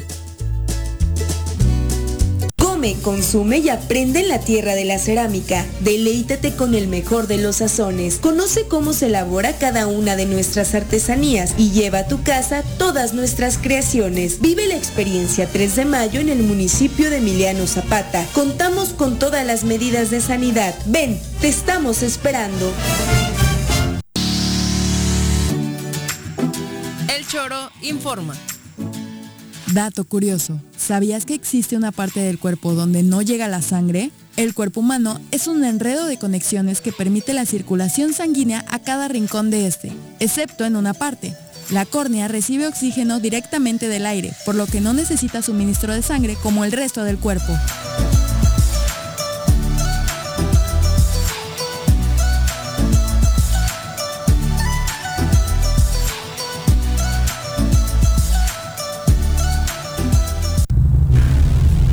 ¿Te gustó estar un año encerrado en casa? Sabemos que no. Sigue cuidándote y evitemos el regreso al semáforo rojo. Lava tus manos, usa gel antibacterial, mantén sana distancia y utiliza cubrebocas. Cuidémonos entre todos.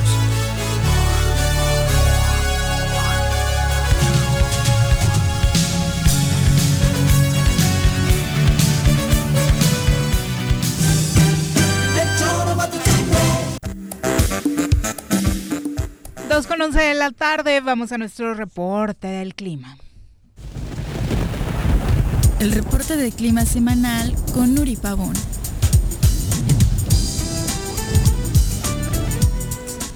Querida Nuri, ¿cómo te va? Muy buenas tardes. Hola, Viridiana, muy buenas tardes. Nuri, nuevamente. Yo sé que no depende de ti, pero que no llueva ya tanto, porfa. Hola, eh, Pepe, hola, un gusto también saludarte. Y es, pues ya se tuvo disminución importante de las Tienes un poquito de mala señal, Nuri. Es, Es tu oficina. ¿Ahí me escuchan bien? Ahí mejor. Ok, este les comentaba que ahorita tenemos este ya disminución en las precipitaciones, como ya se había estado se ha estado notando, ya llevamos varios días eh, con disminución de lluvia. Estas va a seguir prevaleciendo en los siguientes días. Estamos teniendo lo que es cielo mayormente despejado. La elevación de las temperaturas nuevamente, regresamos a lo que es nuestra eterna primavera. Ya estamos teniendo en la zona metropolitana de Cuernavaca una temperatura máxima entre 26 y 27 grados. Estamos amaneciendo con temperaturas entre 13 y 14 grados centígrados. En lo que son los altos de Morelos, esto para Tres Marías, temperaturas máximas de aproximadamente 21, hoy una mínima de lo que fue 8 a 9 grados. En la zona del oriente, esto para Cuautla, temperaturas máximas de 28 a 29 grados, amaneciendo en esta zona 15, 16 grados, y en la zona sur Jojutla, temperaturas de 32 a 34 grados, hoy una mínima de 16, que misma se va a estar prevaleciendo a lo largo de los siguientes días. Eh, con respecto a las lluvias, vamos a seguir con probabilidades de lluvias eh, con chubascos puntuales, estaríamos hablando principalmente en lo que es la zona de Huitzilac y de Tepoztlán. Hablando de lo que es Cuernavaca, vamos a estar esperando lluvias dispersas de 0.1 a 5 milímetros y se esperan principalmente en la zona norte del municipio. También estaríamos esperando en la zona del noreste eh, lluvias dispersas de 0.1 a 5 milímetros y esto se espera que sea en el transcurso de la tarde a la noche. Viento máximo se esperaría que esté oscilando entre los 20 y 25 kilómetros por hora, esto con dirección dominante del noreste. Para los siguientes días van a prevalecer condiciones muy similares. Vamos a seguir con las probabilidades de lluvia, sin embargo, ya no de manera tan generalizadas y tan fuertes como les habíamos estado presentando las semanas pasadas. Oye, pues esa es una buena noticia para todos a los que no nos encanta la lluvia, ¿verdad? A mí sí me gusta, pero no tanto, ¿no? Aguanten tantito. Todavía obviamente se entiende que, el campo necesitaba eh, este esta dotación de lluvia que hemos tenido. Muchas gracias, Nuri. Muy buena tarde. Buenas tardes. Fíjate cómo el contraste de nuestro querido estado, ¿no? En, la, mínima de Huitzilac 8.5 y en Jucutla 16, ¿no? Absolutamente todo. 34, 33 es la máxima ya, ¿no? Si les da frío, váyanse para Jujutla. Tenemos de todo y súper cerquita, que es lo mejor, ¿no? Súper cerca. Exacto. El doctor Gatel dice que, bueno, para los que se preguntaban si la tercera ola del COVID-19 ya había llegado o no, pues ya vamos cuatro semanas en la tercera ola. Destacó que hay un aumento en el número de casos de COVID-19 en el país, luego de seis meses de no presentarse un incremento en la epidemia. Sin embargo, señaló que pese al número en el número de casos, no se ha registrado un aumento en número de hospitalizaciones y tampoco hay aumento en número de fallecimientos. La tercera ola está siendo llamada así por el incremento en el número de contagios, doctor. Pero la insistencia, como siempre, es seguirse cuidando y los que ya están en posibilidades de vacunarse, que lo hagan. Sí, así es. La, la, vacunación, hay que quitarse esta, esta selectividad. Lo que tengas a la mano, vacúnate, ¿no? Particularmente la variante Delta es altamente transmisible, ¿no? Y pues está también la situación que entre menos nos vacunemos haya más población sin vacunas, pues es un espacio para que el virus cambie. El virus siempre tiene esa capacidad de cambiar mucho más rápido que nosotros. Creo que no estamos, digamos, en una posición para decir que estamos ganando la carrera. creo que no estamos en pañales como al principio y como que lo alcanzamos, pero vamos viendo que el virus va generando variantes, variantes y va encontrando cómo escapar, ¿no? Este, entonces tenemos que cerrar espacio con, con la vacuna como he comentado, la vacuna es un paraguas, ¿no? Pero, y te sirve para salir a una tormenta un paraguas, por supuesto que sí te sirve. Un loco solamente no la, no la usaría. Entonces, usa ese paraguas, pero el paraguas no es suficiente frente a esta tormenta de las variantes para mantenerse seco y hay que usar el resto de las medidas que hemos relajado, la mascarilla, la higiene de las manos, la sana distancia, evitar pues reuniones masivas, ¿no? Y desafortunadamente eso es una responsabilidad individual, pero los gobiernos tampoco la están aplicando aquí en Cuernavaca. Digo que ya no hay esa vida nocturna, ¿no? Que también se ha perdido, pero la poca que ya se había perdido. Tú asómate y este y las medidas pues obviamente no se, están aplicando y eso con la complicidad de las autoridades y me parece que también ese semáforo verde que me parece que es muy absurdo creí que lo iban a quitar más rápido, fíjate. O sea, creí que lo iban a, poner como sí para las elecciones, como todos pensábamos, y que después íbamos a retomar algo más sensato, ¿no? Lo que pasa es que es un interés económico, ¿no? Desafortunadamente en un sistema que piensa en dinero, eh, aún cuando pueda ser a costa de las personas, ¿no? Y que y sin capacidad de adaptación, ¿no? Sino que no hay ese esfuerzo para adaptarse. Entonces, eh, creo que si estamos viendo esa ola, ¿no? Tendríamos que estar en un semáforo, pues justamente de replegarnos, ¿no? O sea, si tú ves un tsunami en la playa, no te quedas y dices, ah, bueno, como en una media hora llega, voy a tomar tantito el sol, te vas, ¿no? Por instinto de supervivencia. Y no le haces caso al que está al diciendo, es un invento del gobierno esa ola, ¿no? Entonces, si estamos viendo eso, pues hagamos conciencia de las medidas que ya conocemos la vacunación, exigir que la vacunación se acelere, pero sí necesitamos resguardarnos y ver que esa ola está y actuar en consecuencia, no porque no la veamos quiere decir que no esté. Que no existe. Y, y recordar que aun cuando estés vacunado, puedes ser vulnerable no solamente todavía a enfermarte, mucho menos a que si no estuvieras vacunado, pero también puedes infectarte y ser un transmisor a otras personas. Claro.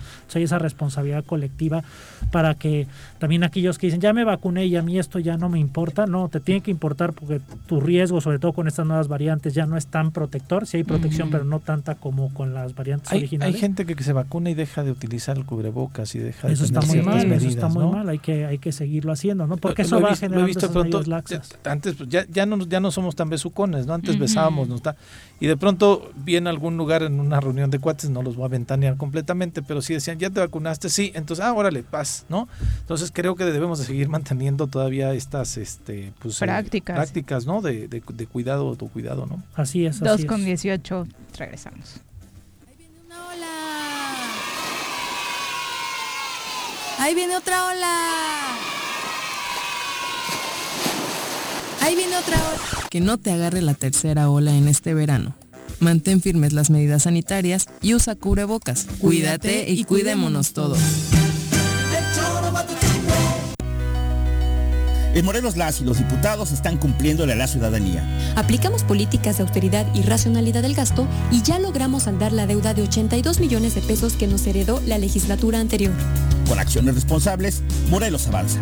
54 legislatura. Congreso del Estado de Morelos. Jutepec no estás sola. Trabajamos para prevenir, sancionar y erradicar la violencia contra las mujeres. En la instancia municipal de la mujer te apoyamos y orientamos. Estamos ubicados en calle Canoas número 19 en la colonia Paraíso. Más información en el número de teléfono 777-320-3030. No importa el color del semáforo, debemos seguir protegiendo nuestra salud ante el COVID-19. Aunque estés vacunado, mantén el uso del cubrebocas en todos los espacios compartidos. Te cuidas tú, nos cuidamos todos. Ayuntamiento de Cuernavaca. Come, consume y aprende en la tierra de la cerámica. Deleítate con el mejor de los sazones. Conoce cómo se elabora cada una de nuestras artesanías y lleva a tu casa todas nuestras creaciones. Vive la experiencia 3 de mayo en el municipio de Emiliano Zapata. Contamos con todas las medidas de sanidad. Ven, te estamos esperando. Ya llegó el verano y la forma más segura de disfrutarlo es siguiendo las medidas sanitarias ante la pandemia. Cuidémonos entre todos. Verano. El verano es azul.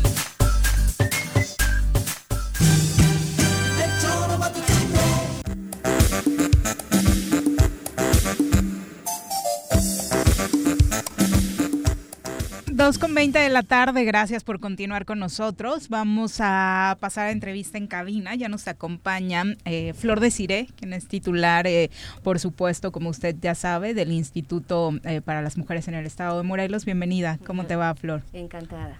Oye, pues ya tres años de ser un organismo autónomo. Sí. ¿Qué significa esto para el instituto? Pues significa sobre todo para las mujeres, para las morelenses el Congreso anterior dio un paso muy importante, que es pasar de descentralizado a órgano autónomo constitucional. ¿Esto qué quiere decir? Que dentro de la Constitución se inserta que el Instituto de la Mujer tenga esta capacidad para ser el ente rector de la política de igualdad y de vida libre de violencia. Esta particularidad es la única que existe como mecanismo para el adelanto de las mujeres, no solo en México, en toda América Latina. Lo han resaltado eh, compañeras feministas que se dedican al análisis de los mecanismos para el adelanto de las mujeres, de que el caso Morelos es un caso muy especial, porque al colocarlo con este rango de incidencia, con el Poder Ejecutivo, Legislativo, Judicial, con los municipios, sí, se convierte que en la agenda pública, política y gubernamental esté en el centro las mujeres. Esto se dio un paso hace tres años. El día de ayer rendimos un informe por estos tres años y eh, hay muchas valoraciones que podemos precisamente pues estudiar y reconocer que hubo varias omisiones, no de un año, no de tres, de décadas, que como tal el, el, Estado no atendía. Una de ellas pues nos llevó a la declaratoria de la alerta de violencia de género y por eso es muy importante que hoy que tenemos este organismo pues contribuya con el Estado para asegurar que vayamos avanzando hacia eh, políticas públicas continuas que permitan la igualdad.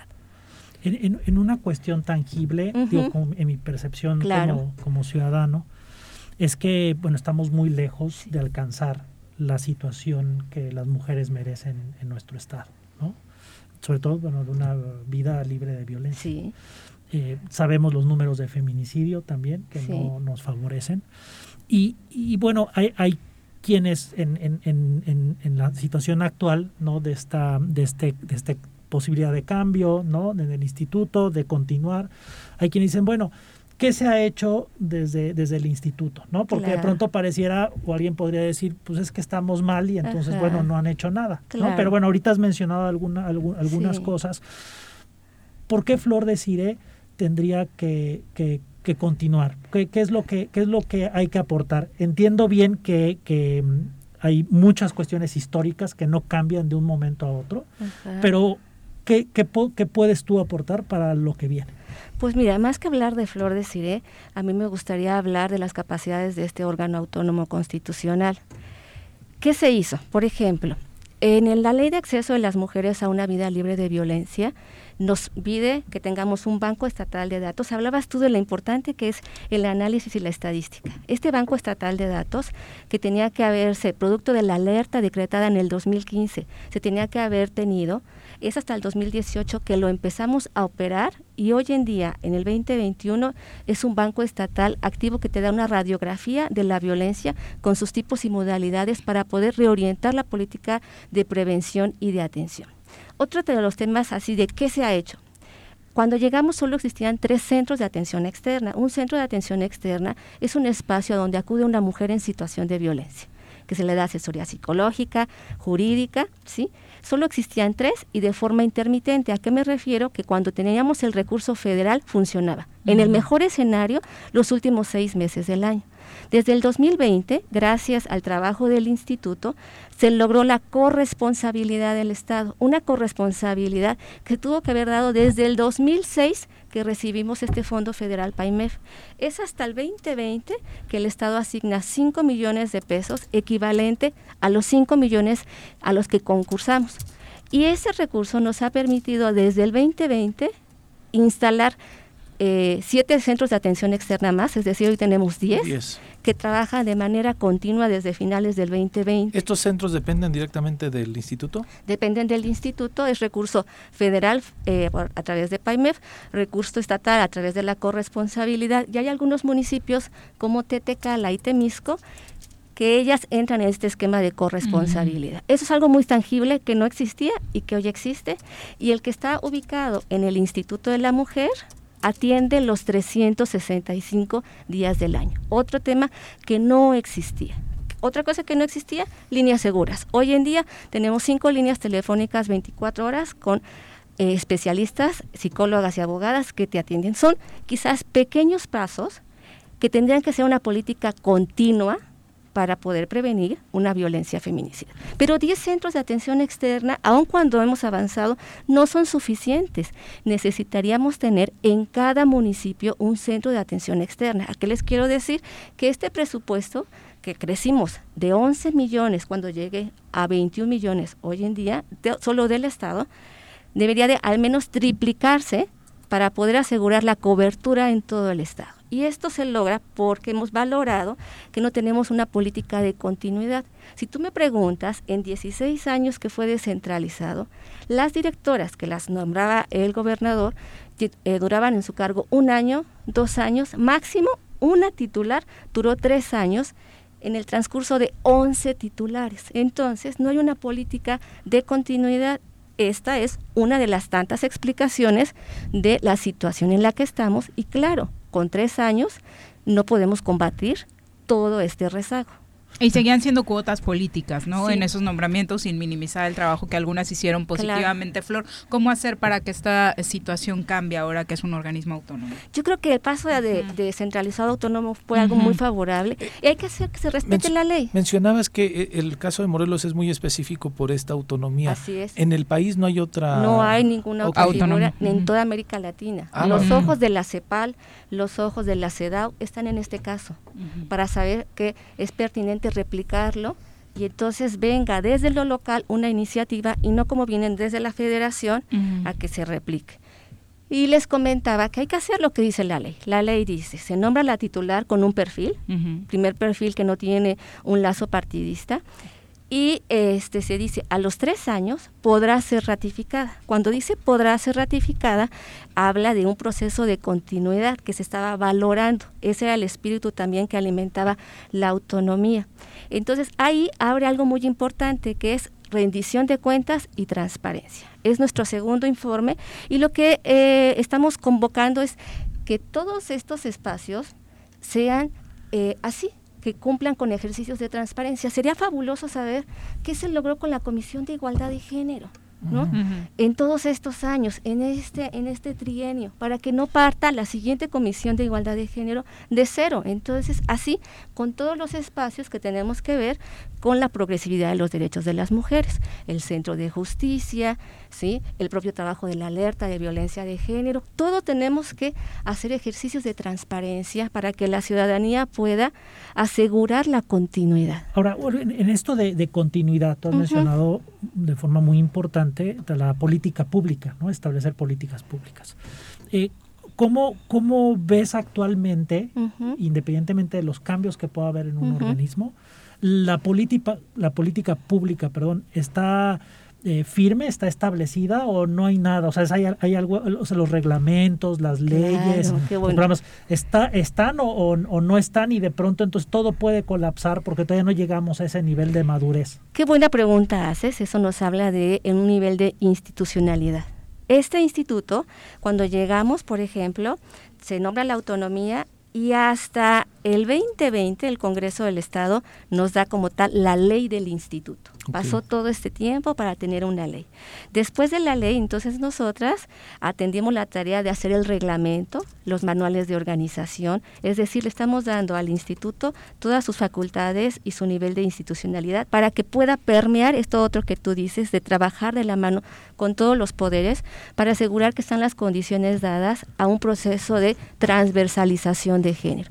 Ese proceso de transversalización no se puede lograr si no se tiene este andamiaje institucional pero también si no se tiene este rango de incidencia que hoy tiene este instituto.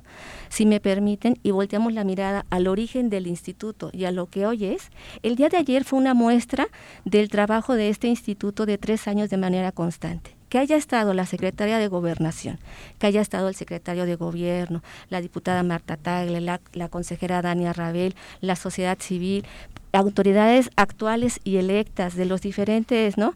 responsabilidades, la Universidad del Estado, el Tribunal, el INPEPAC, nos habla de que ha tenido ya, ha ganado un lugar este instituto como órgano autónomo. Y vuelvo a decir, no es a flor decir, ¿eh? yo quiero quitar ese tema de un tema personal y no quiero caer en, estas provocaciones del patriarcado de empezar a comparar entre las mujeres, no hay que caer en ese juego, hay que hacer lo que dice la ley. Lo que dice la ley es véase el proceso de ratificación, evalúese, sígase un procedimiento, una evaluación apegada a los logros que se han tenido o no. Me parece, de manera objetiva, que sí hemos tenido este, logros muy importantes. Aumento de recursos. De manera particular, tú sí quisieras seguir al frente del instituto. Yo, yo quisiera contribuir, como lo soy con una mujer feminista, a que tengamos políticas continuas. Tres años lo he demostrado y creo que otros tres años nos permitirían tener un instituto con mejores bases para que la presidenta que llegue con todas estas características que está en, eh, en el decreto de creación, pues se cumpla Solo así vamos a asegurar que tengamos mecanismos de este nivel. Tendremos ¿Cuál, que ir es el procedimiento entonces? Eh, este tu, tu encargo termina en qué fecha? Yo eh, tomé protesta el 29 de agosto y fue publicado el 31 de agosto mi nombramiento. Entonces, hasta el 29 de agosto es que tengo esta responsabilidad. Por eso... Pero, pero el, Congreso abre antes un, un, proceso de... La, pregunta, como nos hicimos bolas con los magistrados y demás, si le toca esta legislatura, le toca la siguiente, ¿cómo va a ser? Le, yo eh, mandé en este mes, en julio, a principios de, julio, un oficio precisamente apegado a la ley diciendo que eh, la ley establece que podrá ser ratificada y solicito que se abra el proceso de evaluación de ratificación. ¿Cómo es ese proceso? Ese lo tienen que generar el propio Congreso del Estado, ¿sí? Si tú te pones a buscar, ¿hay alguna experiencia así? No, no hay una experiencia así. Entonces, por eso lo estamos construyendo, pero no hay que partir de la nada. Hay toda una hay todo un andamiaje que podemos buscar de otras ratificaciones como son cuando se ratifican a los magistrados, cuando se magistra a otros a otras autoridades hacer como, una especie de derecho comparado. Se puede evaluar, se puede evaluar y entonces lo más importante que quiero con la ciudadanía es que miremos que el instituto en 16 años de descentralizado muy difícilmente logró una política de continuidad por estas características de tanta movilidad que hubo de las directoras, ¿sí? Hoy en día es diferente la situación porque venimos de un proceso diferente, somos un órgano autónomo constitucional. Estamos ante la enorme posibilidad como Estado de a este mecanismo darle lo que dice la ley y asegurar un proceso de continuidad para que podamos este, realmente incidir en el Estado. Si se abriera la convocatoria, ¿tú no podrías volver a participar? Tiene que eh, primero agotarse el proceso de ratificación. Y eh, eso sería lo más importante en este momento, apegarnos a lo que dice la ley. Eh, hablando de trabajo específicamente, Flor, ¿cómo evitar que el instituto ahora, siendo autónomo, se burocratice? Porque sin duda alguna es un organismo que necesita estar activo para acabar con estos problemas tan graves que tenemos como sí, sociedad. Hay que seguir desde la ciudadanía, por eso el ejercicio de transparencia y de rendición de cuentas es cómo se los estamos entregando, lo que hemos avanzado y no podemos ir ningún paso atrás. Yo creo que algo muy importante es no este, eh, cuidar que estos perfiles sigan, que no eh, esta práctica que ocurre en otros espacios de que los partidos políticos cobran sus cuotas y colocan estos liderazgos, pues esto lo hemos demostrado en tres años de que solo el trabajo comprometido con la progresividad de los derechos de las mujeres es lo que nos convoca a trabajar y a cerrar filas. ¿Consideras que este espacio, que finalmente es del gobierno, aunque sea, aunque sea un del, Estado. del, Estado, Este, es ciudadano? Es decir, hay esa, hay esa hay más ciudadano que burócrata. Pues, sí, ¿no? Hay, quien realmente está defendiendo, lo, lo ves así ocupado, has construido eso en estos sí, años. Sí, si tú miras el instituto de hace tres años ahorita, es un instituto uno abiertamente comprometido con los derechos de las mujeres, las mujeres y hombres que trabajan en el instituto entran a través de un examen, un proceso este, aun cuando desde que llegué no faltó la llamada de la diputada para pedirme que acomodara a tal persona. Espacio? Ajá. Mira, ella sabe dibujar muy bonito. si cumple con el perfil, si lo establecido, que concurse. Hoy en día está abierta una convocatoria y me buscan las personas y les digo, yo como presidenta no intervengo, te invito a que apliques, a que concurses. Entonces, somos un instituto que está comprometido con algo que no había sucedido, con las mujeres lesbianas, con las mujeres trans, con las mujeres indígenas, con las mujeres jóvenes y adolescentes, ¿sí? Somos un instituto abiertamente que está hacia la progresividad de los derechos de las mujeres. Ante un caso de violencia sexual, pues lo que dice la ley. Entonces, pues eso es lo que estamos cuidando, que tengamos un instituto de ese nivel de progresividad. No podemos ni ir ni un paso atrás. Enfocándonos en la violencia, particularmente, ¿qué papel juega el instituto dentro de la alerta de violencia de género? Tiene que asegurarse del cumplimiento y en específico porque formamos parte del GIM, por eso te digo que tenemos que asegurarnos del cumplimiento. ¿Qué Pero es el GIM? El GIM es el grupo de especialistas que analiza si se está cumpliendo o no la alerta. Está el Mujeres, está la Comisión de Derechos Humanos, eh, están académicas. Porque de pronto en el imaginario colectivo tenemos al, instituto como, responsable. yo les decía ayer, la alerta de violencia de género es un asunto de Estado. Así como COVID es un asunto de Estado, no es nada más de salud, es un asunto de Estado. De ese nivel tendría que estar todos los días un monitoreo a la violencia o no lo tenemos. ¿Qué facultades tenemos dentro de la alerta? Lo primero que le dijimos a CONAVIM es, hagamos delimitación de competencias, Viri, porque si tú revisas la, el dictamen, no dice, esto le toca a tal dependencia, no lo dice, está muy abierto, necesitamos delimitación de competencias. Pero aún así, nosotras atendemos las tareas del BANESBIN, que les platicaba de este banco estatal que estuvo parado, hoy está activo, la mesa de armonización legislativa, ¿sí? Hoy en día también es un mecanismo vivo. Cuando llegamos solo lo conformaba la presidenta de la Comisión de Igualdad, Consejería Jurídica y el Instituto. Hoy lo conforma todo el Pleno del Congreso, ¿sí? Lo conforma la Secretaría de Gobierno en calidad de invitado, la Comisión de Igualdad de Género es parte de las, de las y los diputados y Consejería Jurídica. Y hemos avanzado en 10 proyectos legislativos. Nos encantaría tener más proyectos legislativos y esos proyectos están en el Congreso no es una tarea como sí, tal. No es tuya. ¿no? Eh, también los centros de atención externa, cómo estaban. Perdón, este tema, por ejemplo, del pronunciamiento de la Suprema Corte de Justicia con relación al aborto, eh, en caso de violación tendría que eh, legislarse aquí en Claro, claro. Tendría que ser, y esa es una labor que tendrían que, que Nosotras tendríamos que estar con todos los derechos de las mujeres, ¿no? Yo tengo el gusto de conocer a Pepe Montes desde que estaba en sede 4, cuando activista en todo el tema de los derechos sexuales y reproductivos, cuando las condiciones del Congreso eran otras. Entonces, tendremos que asegurar sí que este instituto esté comprometido con todos los derechos, con los derechos sexuales y reproductivos, pero también con un tema muy importante en plena pandemia, que es el tema de cuidados. Tenemos que lograr que el sistema de cuidados que se aprobó a nivel nacional sea una realidad en el Estado. Ahora, una pregunta al final para las mujeres que, nos, que nos escuchan, digo, por supuesto también interesante para, para todos, ¿no? Pero en los próximos tres años, ¿ves una posibilidad real de significativamente mejorar las condiciones para las mujeres en Morelos? Sí. ¿O nada más es mantenernos en los niveles o frenar. Eh, hay realmente esa posibilidad de tener un ideal, de alcanzar un ideal. Y, digo, no dudo y, no, no, no, no, te, no te pido que lo pongas en la mesa, pero creo que ese tema genera resistencia del sistema. Hay quienes se resisten a esto y que has enfrentado esa resistencia y no es una tarea fácil.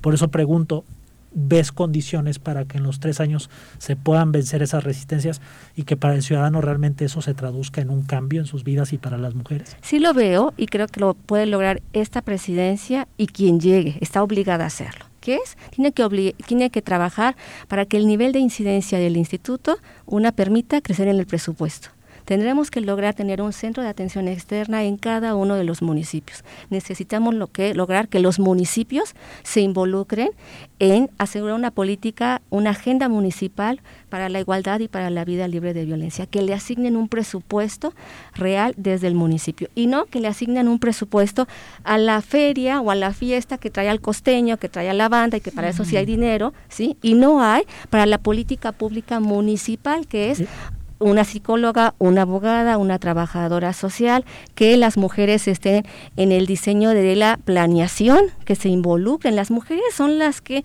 eh, así como hacen las campañas, son las que resuelven en la vida cotidiana en la colonia que si el agua potable, que si la basura. Pero todo eso no ha estado desde la perspectiva de género. Entonces, sí hay condiciones, las hemos construido y por eso insistimos en este proyecto de continuidad, porque tenemos preparado un plan municipal para la igualdad y para la vida libre de violencia, para la vida libre de violencia a nivel estatal, los centros de atención externa y trabajar de la mano con el gobierno del Estado y otros poderes para asegurar que la violencia feminicida sea atendida le hacen falta, perdón, le hacen falta brazos al instituto legales para poder eh, algún municipio que no está atendiendo el asunto tenga cierto castigo o algo así. O sea, sería un reto avanzar en ese sentido, ¿no? Tendríamos, tendríamos que avanzar en el tema de sanción al funcionariado que no cumple con lo que dice la ley. Por eso cuando dicen que si es un tema de voluntad, no es un tema de voluntad, es un tema de corresponsabilidad. Si tú eres autoridad electa, y tienes una ley de acceso de las mujeres a una vida libre de violencia, la tienes que cumplir.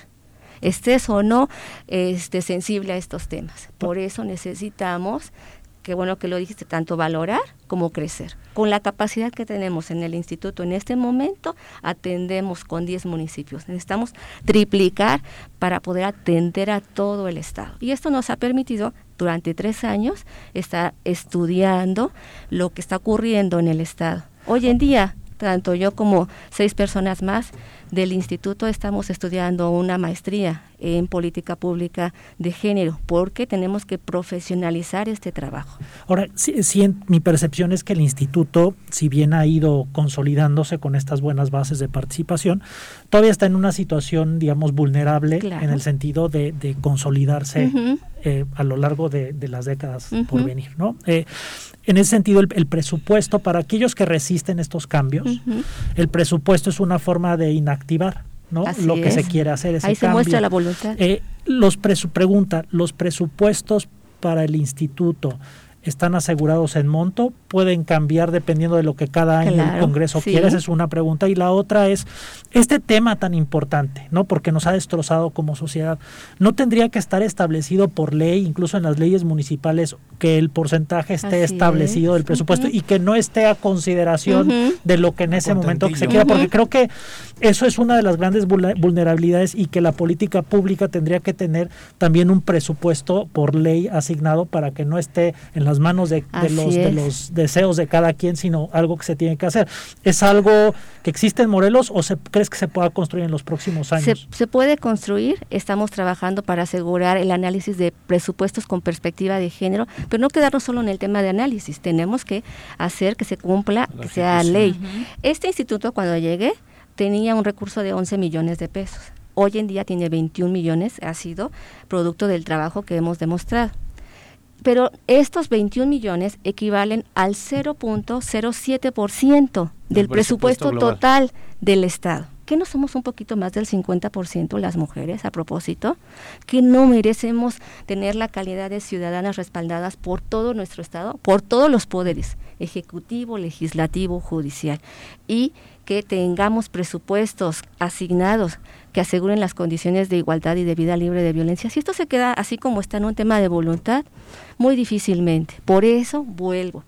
Apeguémonos a lo que dice la ley. Si ya pasamos de ente descentralizado a órgano autónomo y en la ley ya se está vislumbrando un tema de continuidad, no es un tema, no hay que reducirlo a un tema de flor de ciré, porque entonces no vamos a avanzar. Es una cuestión de consolidación. Es consolidar un proyecto para asegurar que en la siguiente presidencia, que sea por seis años o más, porque eh, los tribunales tienen 14 años en, funciones, ahora los magistrados, porque el fiscal tiene nueve años y este, que es el mecanismo para el logro de la igualdad, tiene seis años, pero a los tres hay que valorar y se presta precisamente a todo este, este tema, ¿no? Ojalá que se preste a evaluar, a medir y a decir, le falta presupuesto. ¿Cómo lo fortalecemos? Creciendo en el personal, que pueda eh, generar esta, esta mm, valoración y medir si estás cumpliendo o no como autoridad. No lo sabía, que estabas por seis y a la mitad te tienen que... Evaluación. Eso dice la ley. hay que borrarle esa parte. No digo, son cosas que se ponen por el hecho de ser un mecanismo para el adelanto de las mujeres. Pero es el miedo, no es el miedo al cambio, ¿no? Vamos a ver cómo se porta, ¿no? Y, como argumento de defensa yo podría decir tal vez este si, si puede haber ley de revocación de mandato, pues tal vez...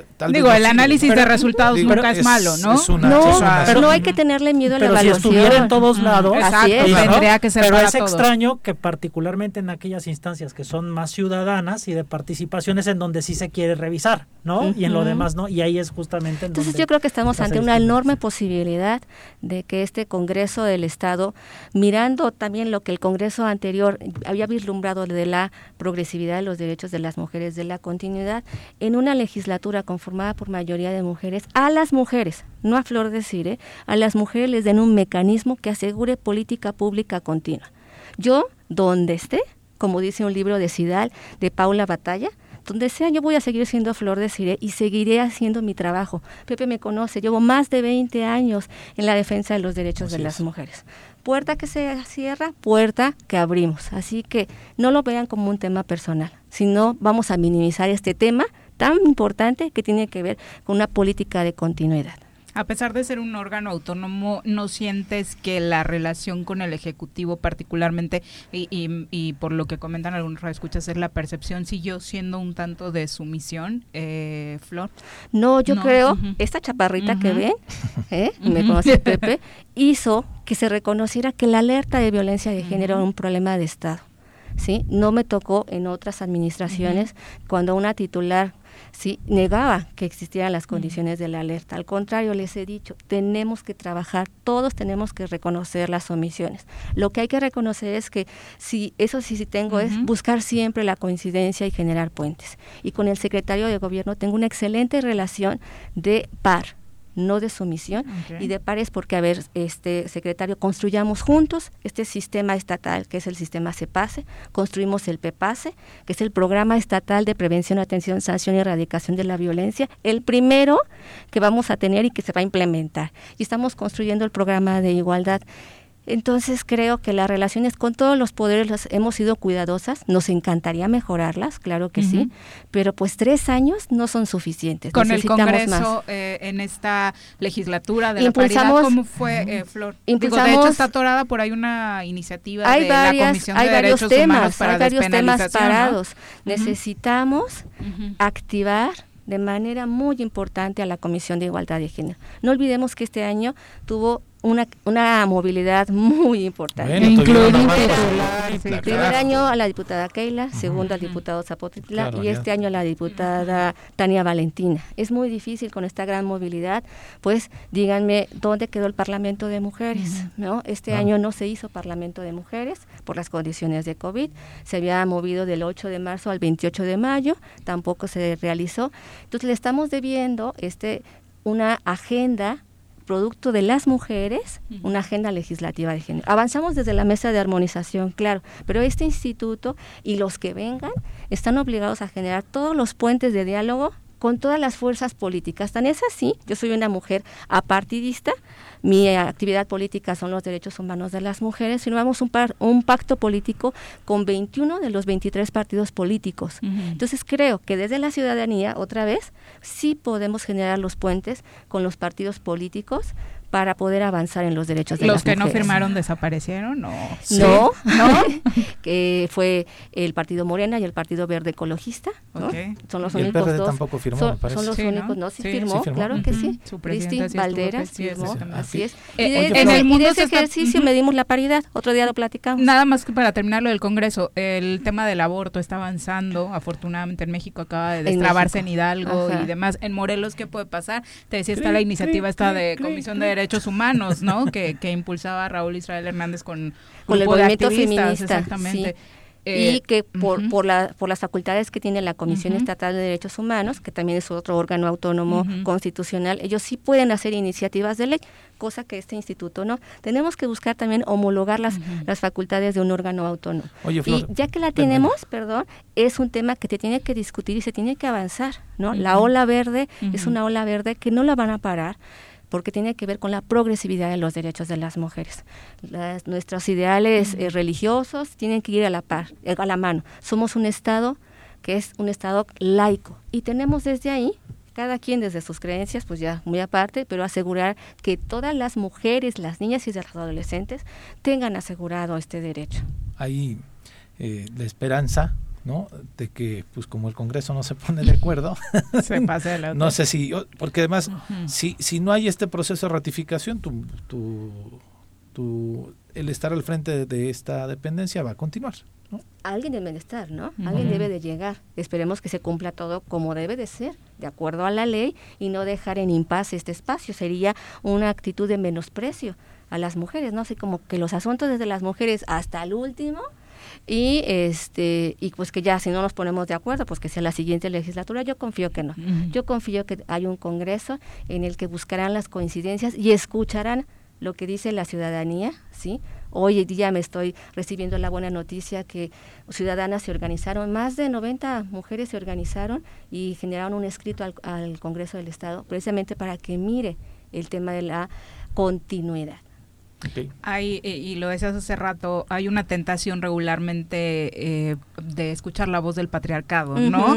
Eh, hay muchas mujeres que también han querido participar, activistas interesadas en, participar y poder ocupar tu cargo. ¿Cómo hacer que esto, en caso de que obviamente se, se abra la posibilidad para otras, no se convierta en eso, en una pelea donde las que perdamos seamos las mujeres de Morelos? No, no, no, no eso significaría que no hemos crecido, que no hemos avanzado.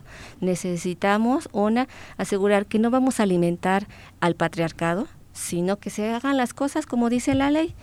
Primer proceso, ratificación. ¿Se cumple o no se cumple? Segundo, si no se dan las condiciones, pues tendría que ser una convocatoria, una convocatoria que les asegure a todas estar en un plano de igualdad para poder competir. Y que sean evaluadas de acuerdo a lo que dicen los, eh, los requisitos de, eh, del nombramiento, que es pues experiencia comprobada, capacidad de alianzas, conocimientos en el tema, ceros vínculos partidistas, no pueden haber sido autoridades recientes ni funcionarias, es un perfil que está muy, muy bien cuidado. Entonces, pues yo creo, al menos desde esta presidencia, nosotros no vamos a abonar a las activistas del patriarcado, vamos a estar siempre porque todo se haga pegado a la ley y generar todos los puentes porque necesitamos seguir avanzando. Bien, Flor, pues éxito. Muchas gracias por acompañarnos. Mucho gusto. Tardes. Son las 2.52, volvemos. Sí paso, sí paso, está el verde. A ver, a ver, oríllese, por favor. ¿Qué pasó, Poli? Está el verde. ¿Qué pasó, güera? Aunque el semáforo esté en verde, debemos tener las medidas preventivas porque luego uno termina en el hospital. La pandemia no ha terminado. Cuídate y cuidémonos todos.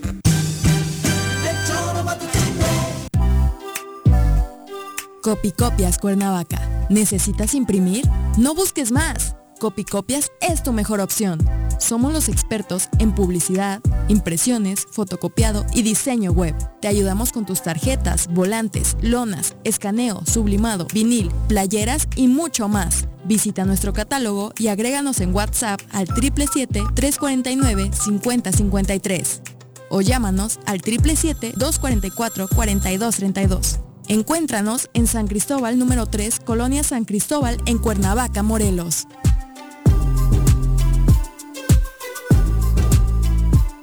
En la temporada de lluvias es fundamental tu participación para prevenir riesgos a la salud. En Jutepec te invitamos a no tirar basura u objetos en alcantarillas o coladeras que pudieran obstruir el flujo de las aguas pluviales. Cualquier situación de emergencia, te pedimos reportarla al número de teléfono 777-320-7533.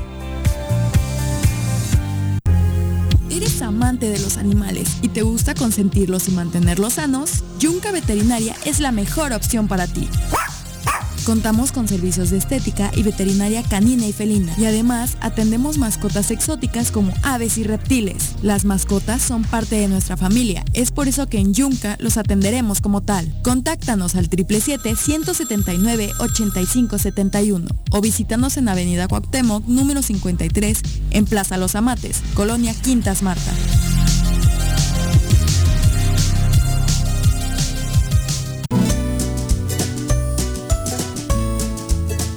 Temporada de lluvias ha iniciado. No tienes basura sobre calles y avenidas. Juntos podemos prevenir inundaciones y encharcamientos evitando taponar las rejillas de la red pluvial de la ciudad. Mantente atento a las recomendaciones de la Subsecretaría de Protección Civil. Cuernavaca limpia, ordenada y verde es tarea de todos. Ayuntamiento de Cuernavaca. Come, consume y aprende en la tierra de la cerámica. Deleítate con el mejor de los sazones. Conoce cómo se elabora cada una de nuestras artesanías y lleva a tu casa todas nuestras creaciones. Vive la experiencia 3 de mayo en el municipio de Emiliano Zapata. Contamos con todas las medidas de sanidad. Ven, te estamos esperando. ¿Te gustó estar un año encerrado en casa? Sabemos que no. Sigue cuidándote y evitemos el regreso al semáforo rojo. Lava tus manos, usa gel antibacterial, mantén sana distancia y utiliza cubrebocas. Cuidémonos entre todos.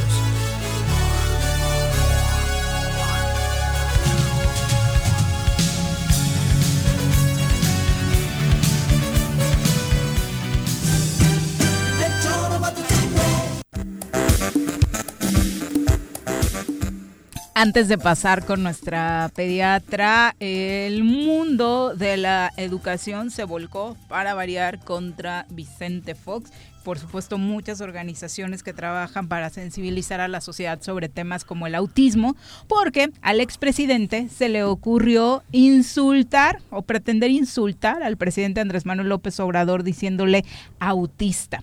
A través de sus redes sociales, Vicente Fox compartió un tuit en el que aparece un fragmento de la conferencia matutina del presidente en el que le está pidiendo a la Organización de los Estados Americanos que se pronuncie por la salida eh, de Evo Morales de la presidencia de Bolivia y lo acompañó con el mensaje López, eres un autista. Obviamente dejando mucho que desear la capacidad y la ignorancia de este hombre sobre este tipo de situaciones, ¿no? Bueno, como muchas de las reflexiones, ¿no? Digo, independientemente de a lo que quería hacer alusión, no es este, creo... Que aparte como que se le cruzan los cables y no aterriza dos ideas claras en un pequeño tuit. Pero bueno, vamos a platicar precisamente con nuestra querida pediatra. Doctora, que tiene mi peque, ay doctora, Ay doctora, que tiene mi peque, ay doctora, ay doctora. Doctora, qué milagro, ¿cómo estás? Muy buenas tardes. ¿Cómo están? No hago milagros, nada más apariciones. Un abrazo, Doc. Qué bueno escucharte, te extrañábamos. Sí, yo también ya los extrañaba. ¿Cómo han estado? ¿Bien? Muy bien, muchas gracias. afortunadamente, y esperamos que tú también. Para platicar hoy del trastorno por déficit de atención e hiperactividad, cuéntanos. Ah, así es, pues fíjate que el, el, el día de hoy se conmemora a nivel mundial el Día del Trastorno por Déficit de Atención e Hiperactividad. Esto es para crear conciencia de manera general de toda la población de este trastorno del neurodesarrollo que había pasado desapercibido y que en, en décadas recientes pues ya empezó a ser de mayor de mayor información de mayor auge. Les quiero dar como siempre unas estadísticas eh, de un segundito. Eh, resulta que en Estados Unidos hasta el 9.4% de todos los niños eh, estadounidenses entre el 2 y, de entre 2 y 17 años tienen este tipo de trastorno y resulta que afecta ligeramente más o más bien eh, hasta el doble en el caso de los varones que los que las mujeres. Y bueno, la cuestión aquí es que es es eh, una, una afección a una eh, esfera importante de cualquier ser humano porque involucra el aprendizaje, la socialización, el lenguaje, eh, etcétera, etcétera. Entonces empieza a tomar muchísima importancia en, en, ya en la etapa de la primaria, la escolar, puesto que antes es muy difícil de poderlo diagnosticar en los preescolares, ya que muchos de ellos, de ellos aún tienen eh, este tipo de, de, comportamientos que ahorita los vamos a platicar, este y pues es difícil de, de entenderlos o difícil de, diferenciar cuando hay o no síntomas. Y bueno, ¿cuáles son estos síntomas?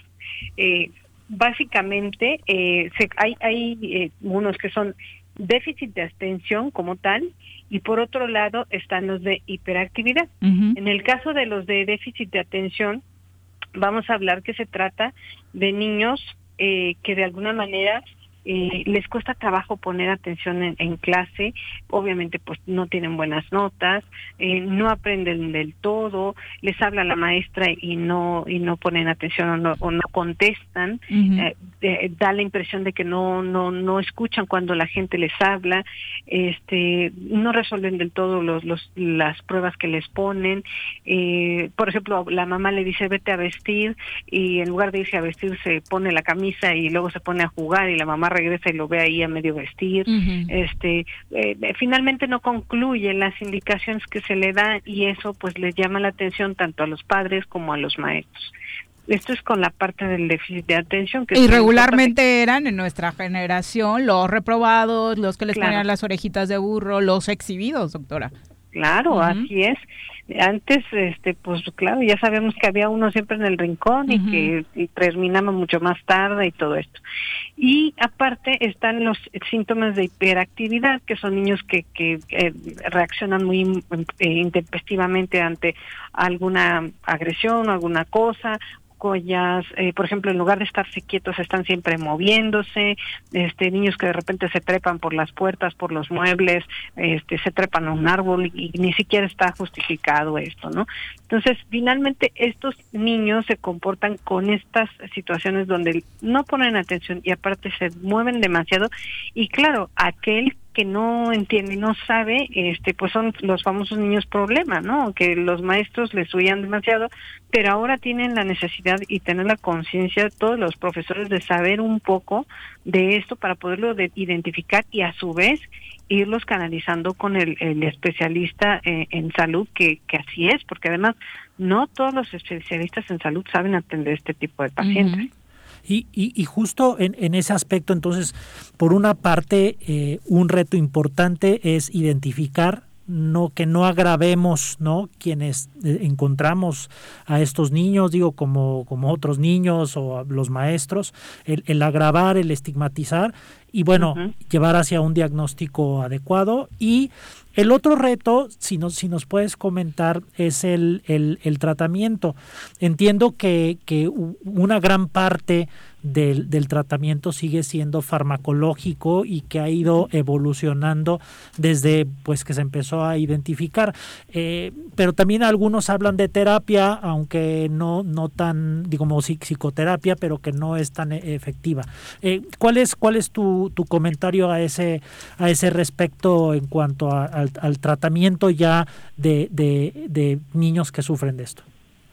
Eh, el tratamiento farmacológico debe darlo especialmente el, el, neurólogo pediatra, que pues obviamente ya sabe y entiende de esto, son medicamentos que están muy bien definidos para el tipo de paciente, porque además dicho sea de paso, los niños son más, eh, tienen más hiperactividad y, y, más o menos de déficit de atención, mientras que las niñas tienen más déficit de atención. Y entonces lo que sucede es que se le empieza a dar tratamiento farmacológico y conforme ha pasado el tiempo en cuestiones de, de ir estudiando eh, los mejores resultados, porque también no es una enfermedad o no es un trastorno que, que se cure, sino que se controla, se identificó que la terapia conductual, es decir, eh, eh, la psicoterapia, todo esto, mejoraba también los resultados.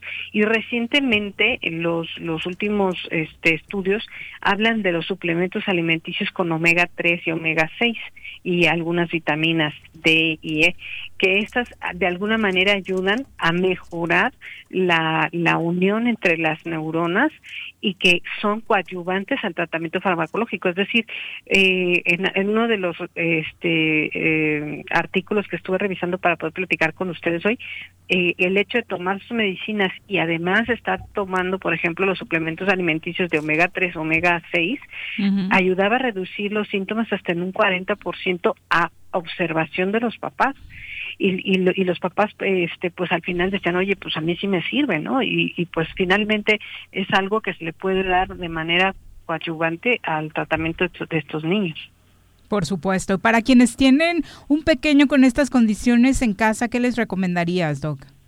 Claro que sí. Bueno, pues eh, primero estar atentos a, todas estas cosas, ¿no? Normalmente, eh, digo, es feo esta cuestión de, de, comparar a los hijos y a los primos y todo esto, pero cualquier persona cercana puede darse cuenta que algo, algo no está del todo bien con, con su niño y empezar a, buscar atención, ¿no? eh, ir con el pediatra es uno de los primeros este, movimientos que hay que hacer para poder identificar o hacer algunas escalas que se les pueden aplicar este y a su vez bueno nosotros podemos eh, empezar eh, con ciertos este, suplementos alimenticios como les platicaba y a la vez si es necesario consideramos que sí tiene datos canalizarlo lo canalizamos con el neurólogo pediatra también para que a su vez él ya dé el tratamiento completamente dirigido Perfecto, Doc. Pues muchas gracias por apoyarnos con esta información para el público, siempre tan importante. Y además, eh, cuéntanos cómo puede contactarte nuestro público si es que necesita tu asesoría. Claro que sí, estamos, mira, ya abrí, ya abrí Instagram porque todo el mundo tiene, entonces ya abrí Instagram, doctora Pame Moncada, también por Facebook, doctora Pamela Moncada, este, y en el teléfono del consultorio triple siete ciento setenta y uno cincuenta y cuatro cincuenta y uno, estamos ahí para lo que requieran. Y estamos siempre ahí dando información en las redes sociales de estas cosas. Mañana vamos a, a sacar un articulillo ahí con respecto a, esto de los omega 3, omega 6 y este estamos con la página de Cardiolip. Perfecto, Doc. Muchas gracias, por acompañarnos. Buenas tardes. Un gusto verlos, bueno, verlos así en corazón, pero a ver que ya nos visitas. Hasta luego. Claro que sí. Un abrazo. gracias. Y por supuesto, Doc, muchas gracias por acompañarnos. Muchas gracias por la invitación, un gusto. Eh, Javo Sotelo, Griselda Ramos, Lulú Ramírez, muchas gracias por estar con nosotros. Eh, bueno, ah, escuchamos antes de despedirnos, es que acaba de darse eh, una declaración del gobernador Cuauhtémoc Blanco. Le siguen preguntando sobre su salida, ¿no? que era el tema que platicábamos al inicio y esto es lo que respondió hoy. Gobernador, pues sigue mencionando que dejará el gobierno estatal. Tenemos gobernador hasta el 2024. Mira, te voy a decir como decía en el fútbol, no sé quién chingados me está diciendo eso, pero eso es totalmente mentira. Hay muchos que se quieren este, apuntar y apostarle ya a ser gobernador, unos están postulando. Todavía me quedan tres años. Todavía no me voy a ir. Nada te voy a decir una cosa, me costó muchísimo llegar aquí como gobernador, recorrer todos los municipios y ver sus necesidades. Y para que otro llegue y anden hablando y mencionando otros también que ya tienen su gabinete y que yo ya me voy a ir, totalmente mentira. Le digo a esa gente que, pues que mejor se ponga a chambear o que se ponga a hacer otras cosas porque yo no me voy a ir. Digo, hasta el 2024, como te digo, y si puedo eh, tú sabes que pueden pasar muchas cosas en, dos años y medio. Este, puedo ir a la Ciudad de México, quién sabe. Hay muchas, este, muchas posibilidades, muchas oportunidades. Como se dice en el fútbol, esto no se acaba. No, pues aquí estamos, hijo. Aquí estamos y lo más importante es el compromiso que yo me aventé con toda la gente, con todos los municipios. Ahorita tú estás viendo lo que todos estamos eh, trabajando, chambeándole.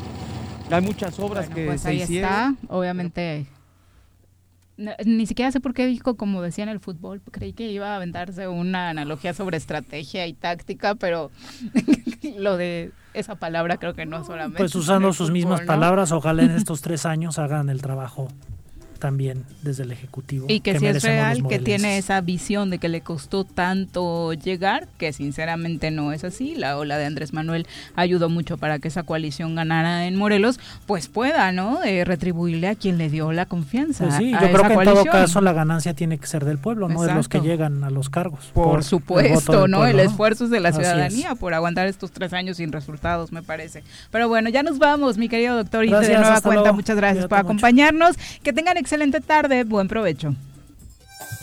¡Uy! ¡Se acabó! Pues así es esto. Esta fue la revista informativa más importante del centro del país. El Choro Matutino. Por lo pronto, el Choro Matutino.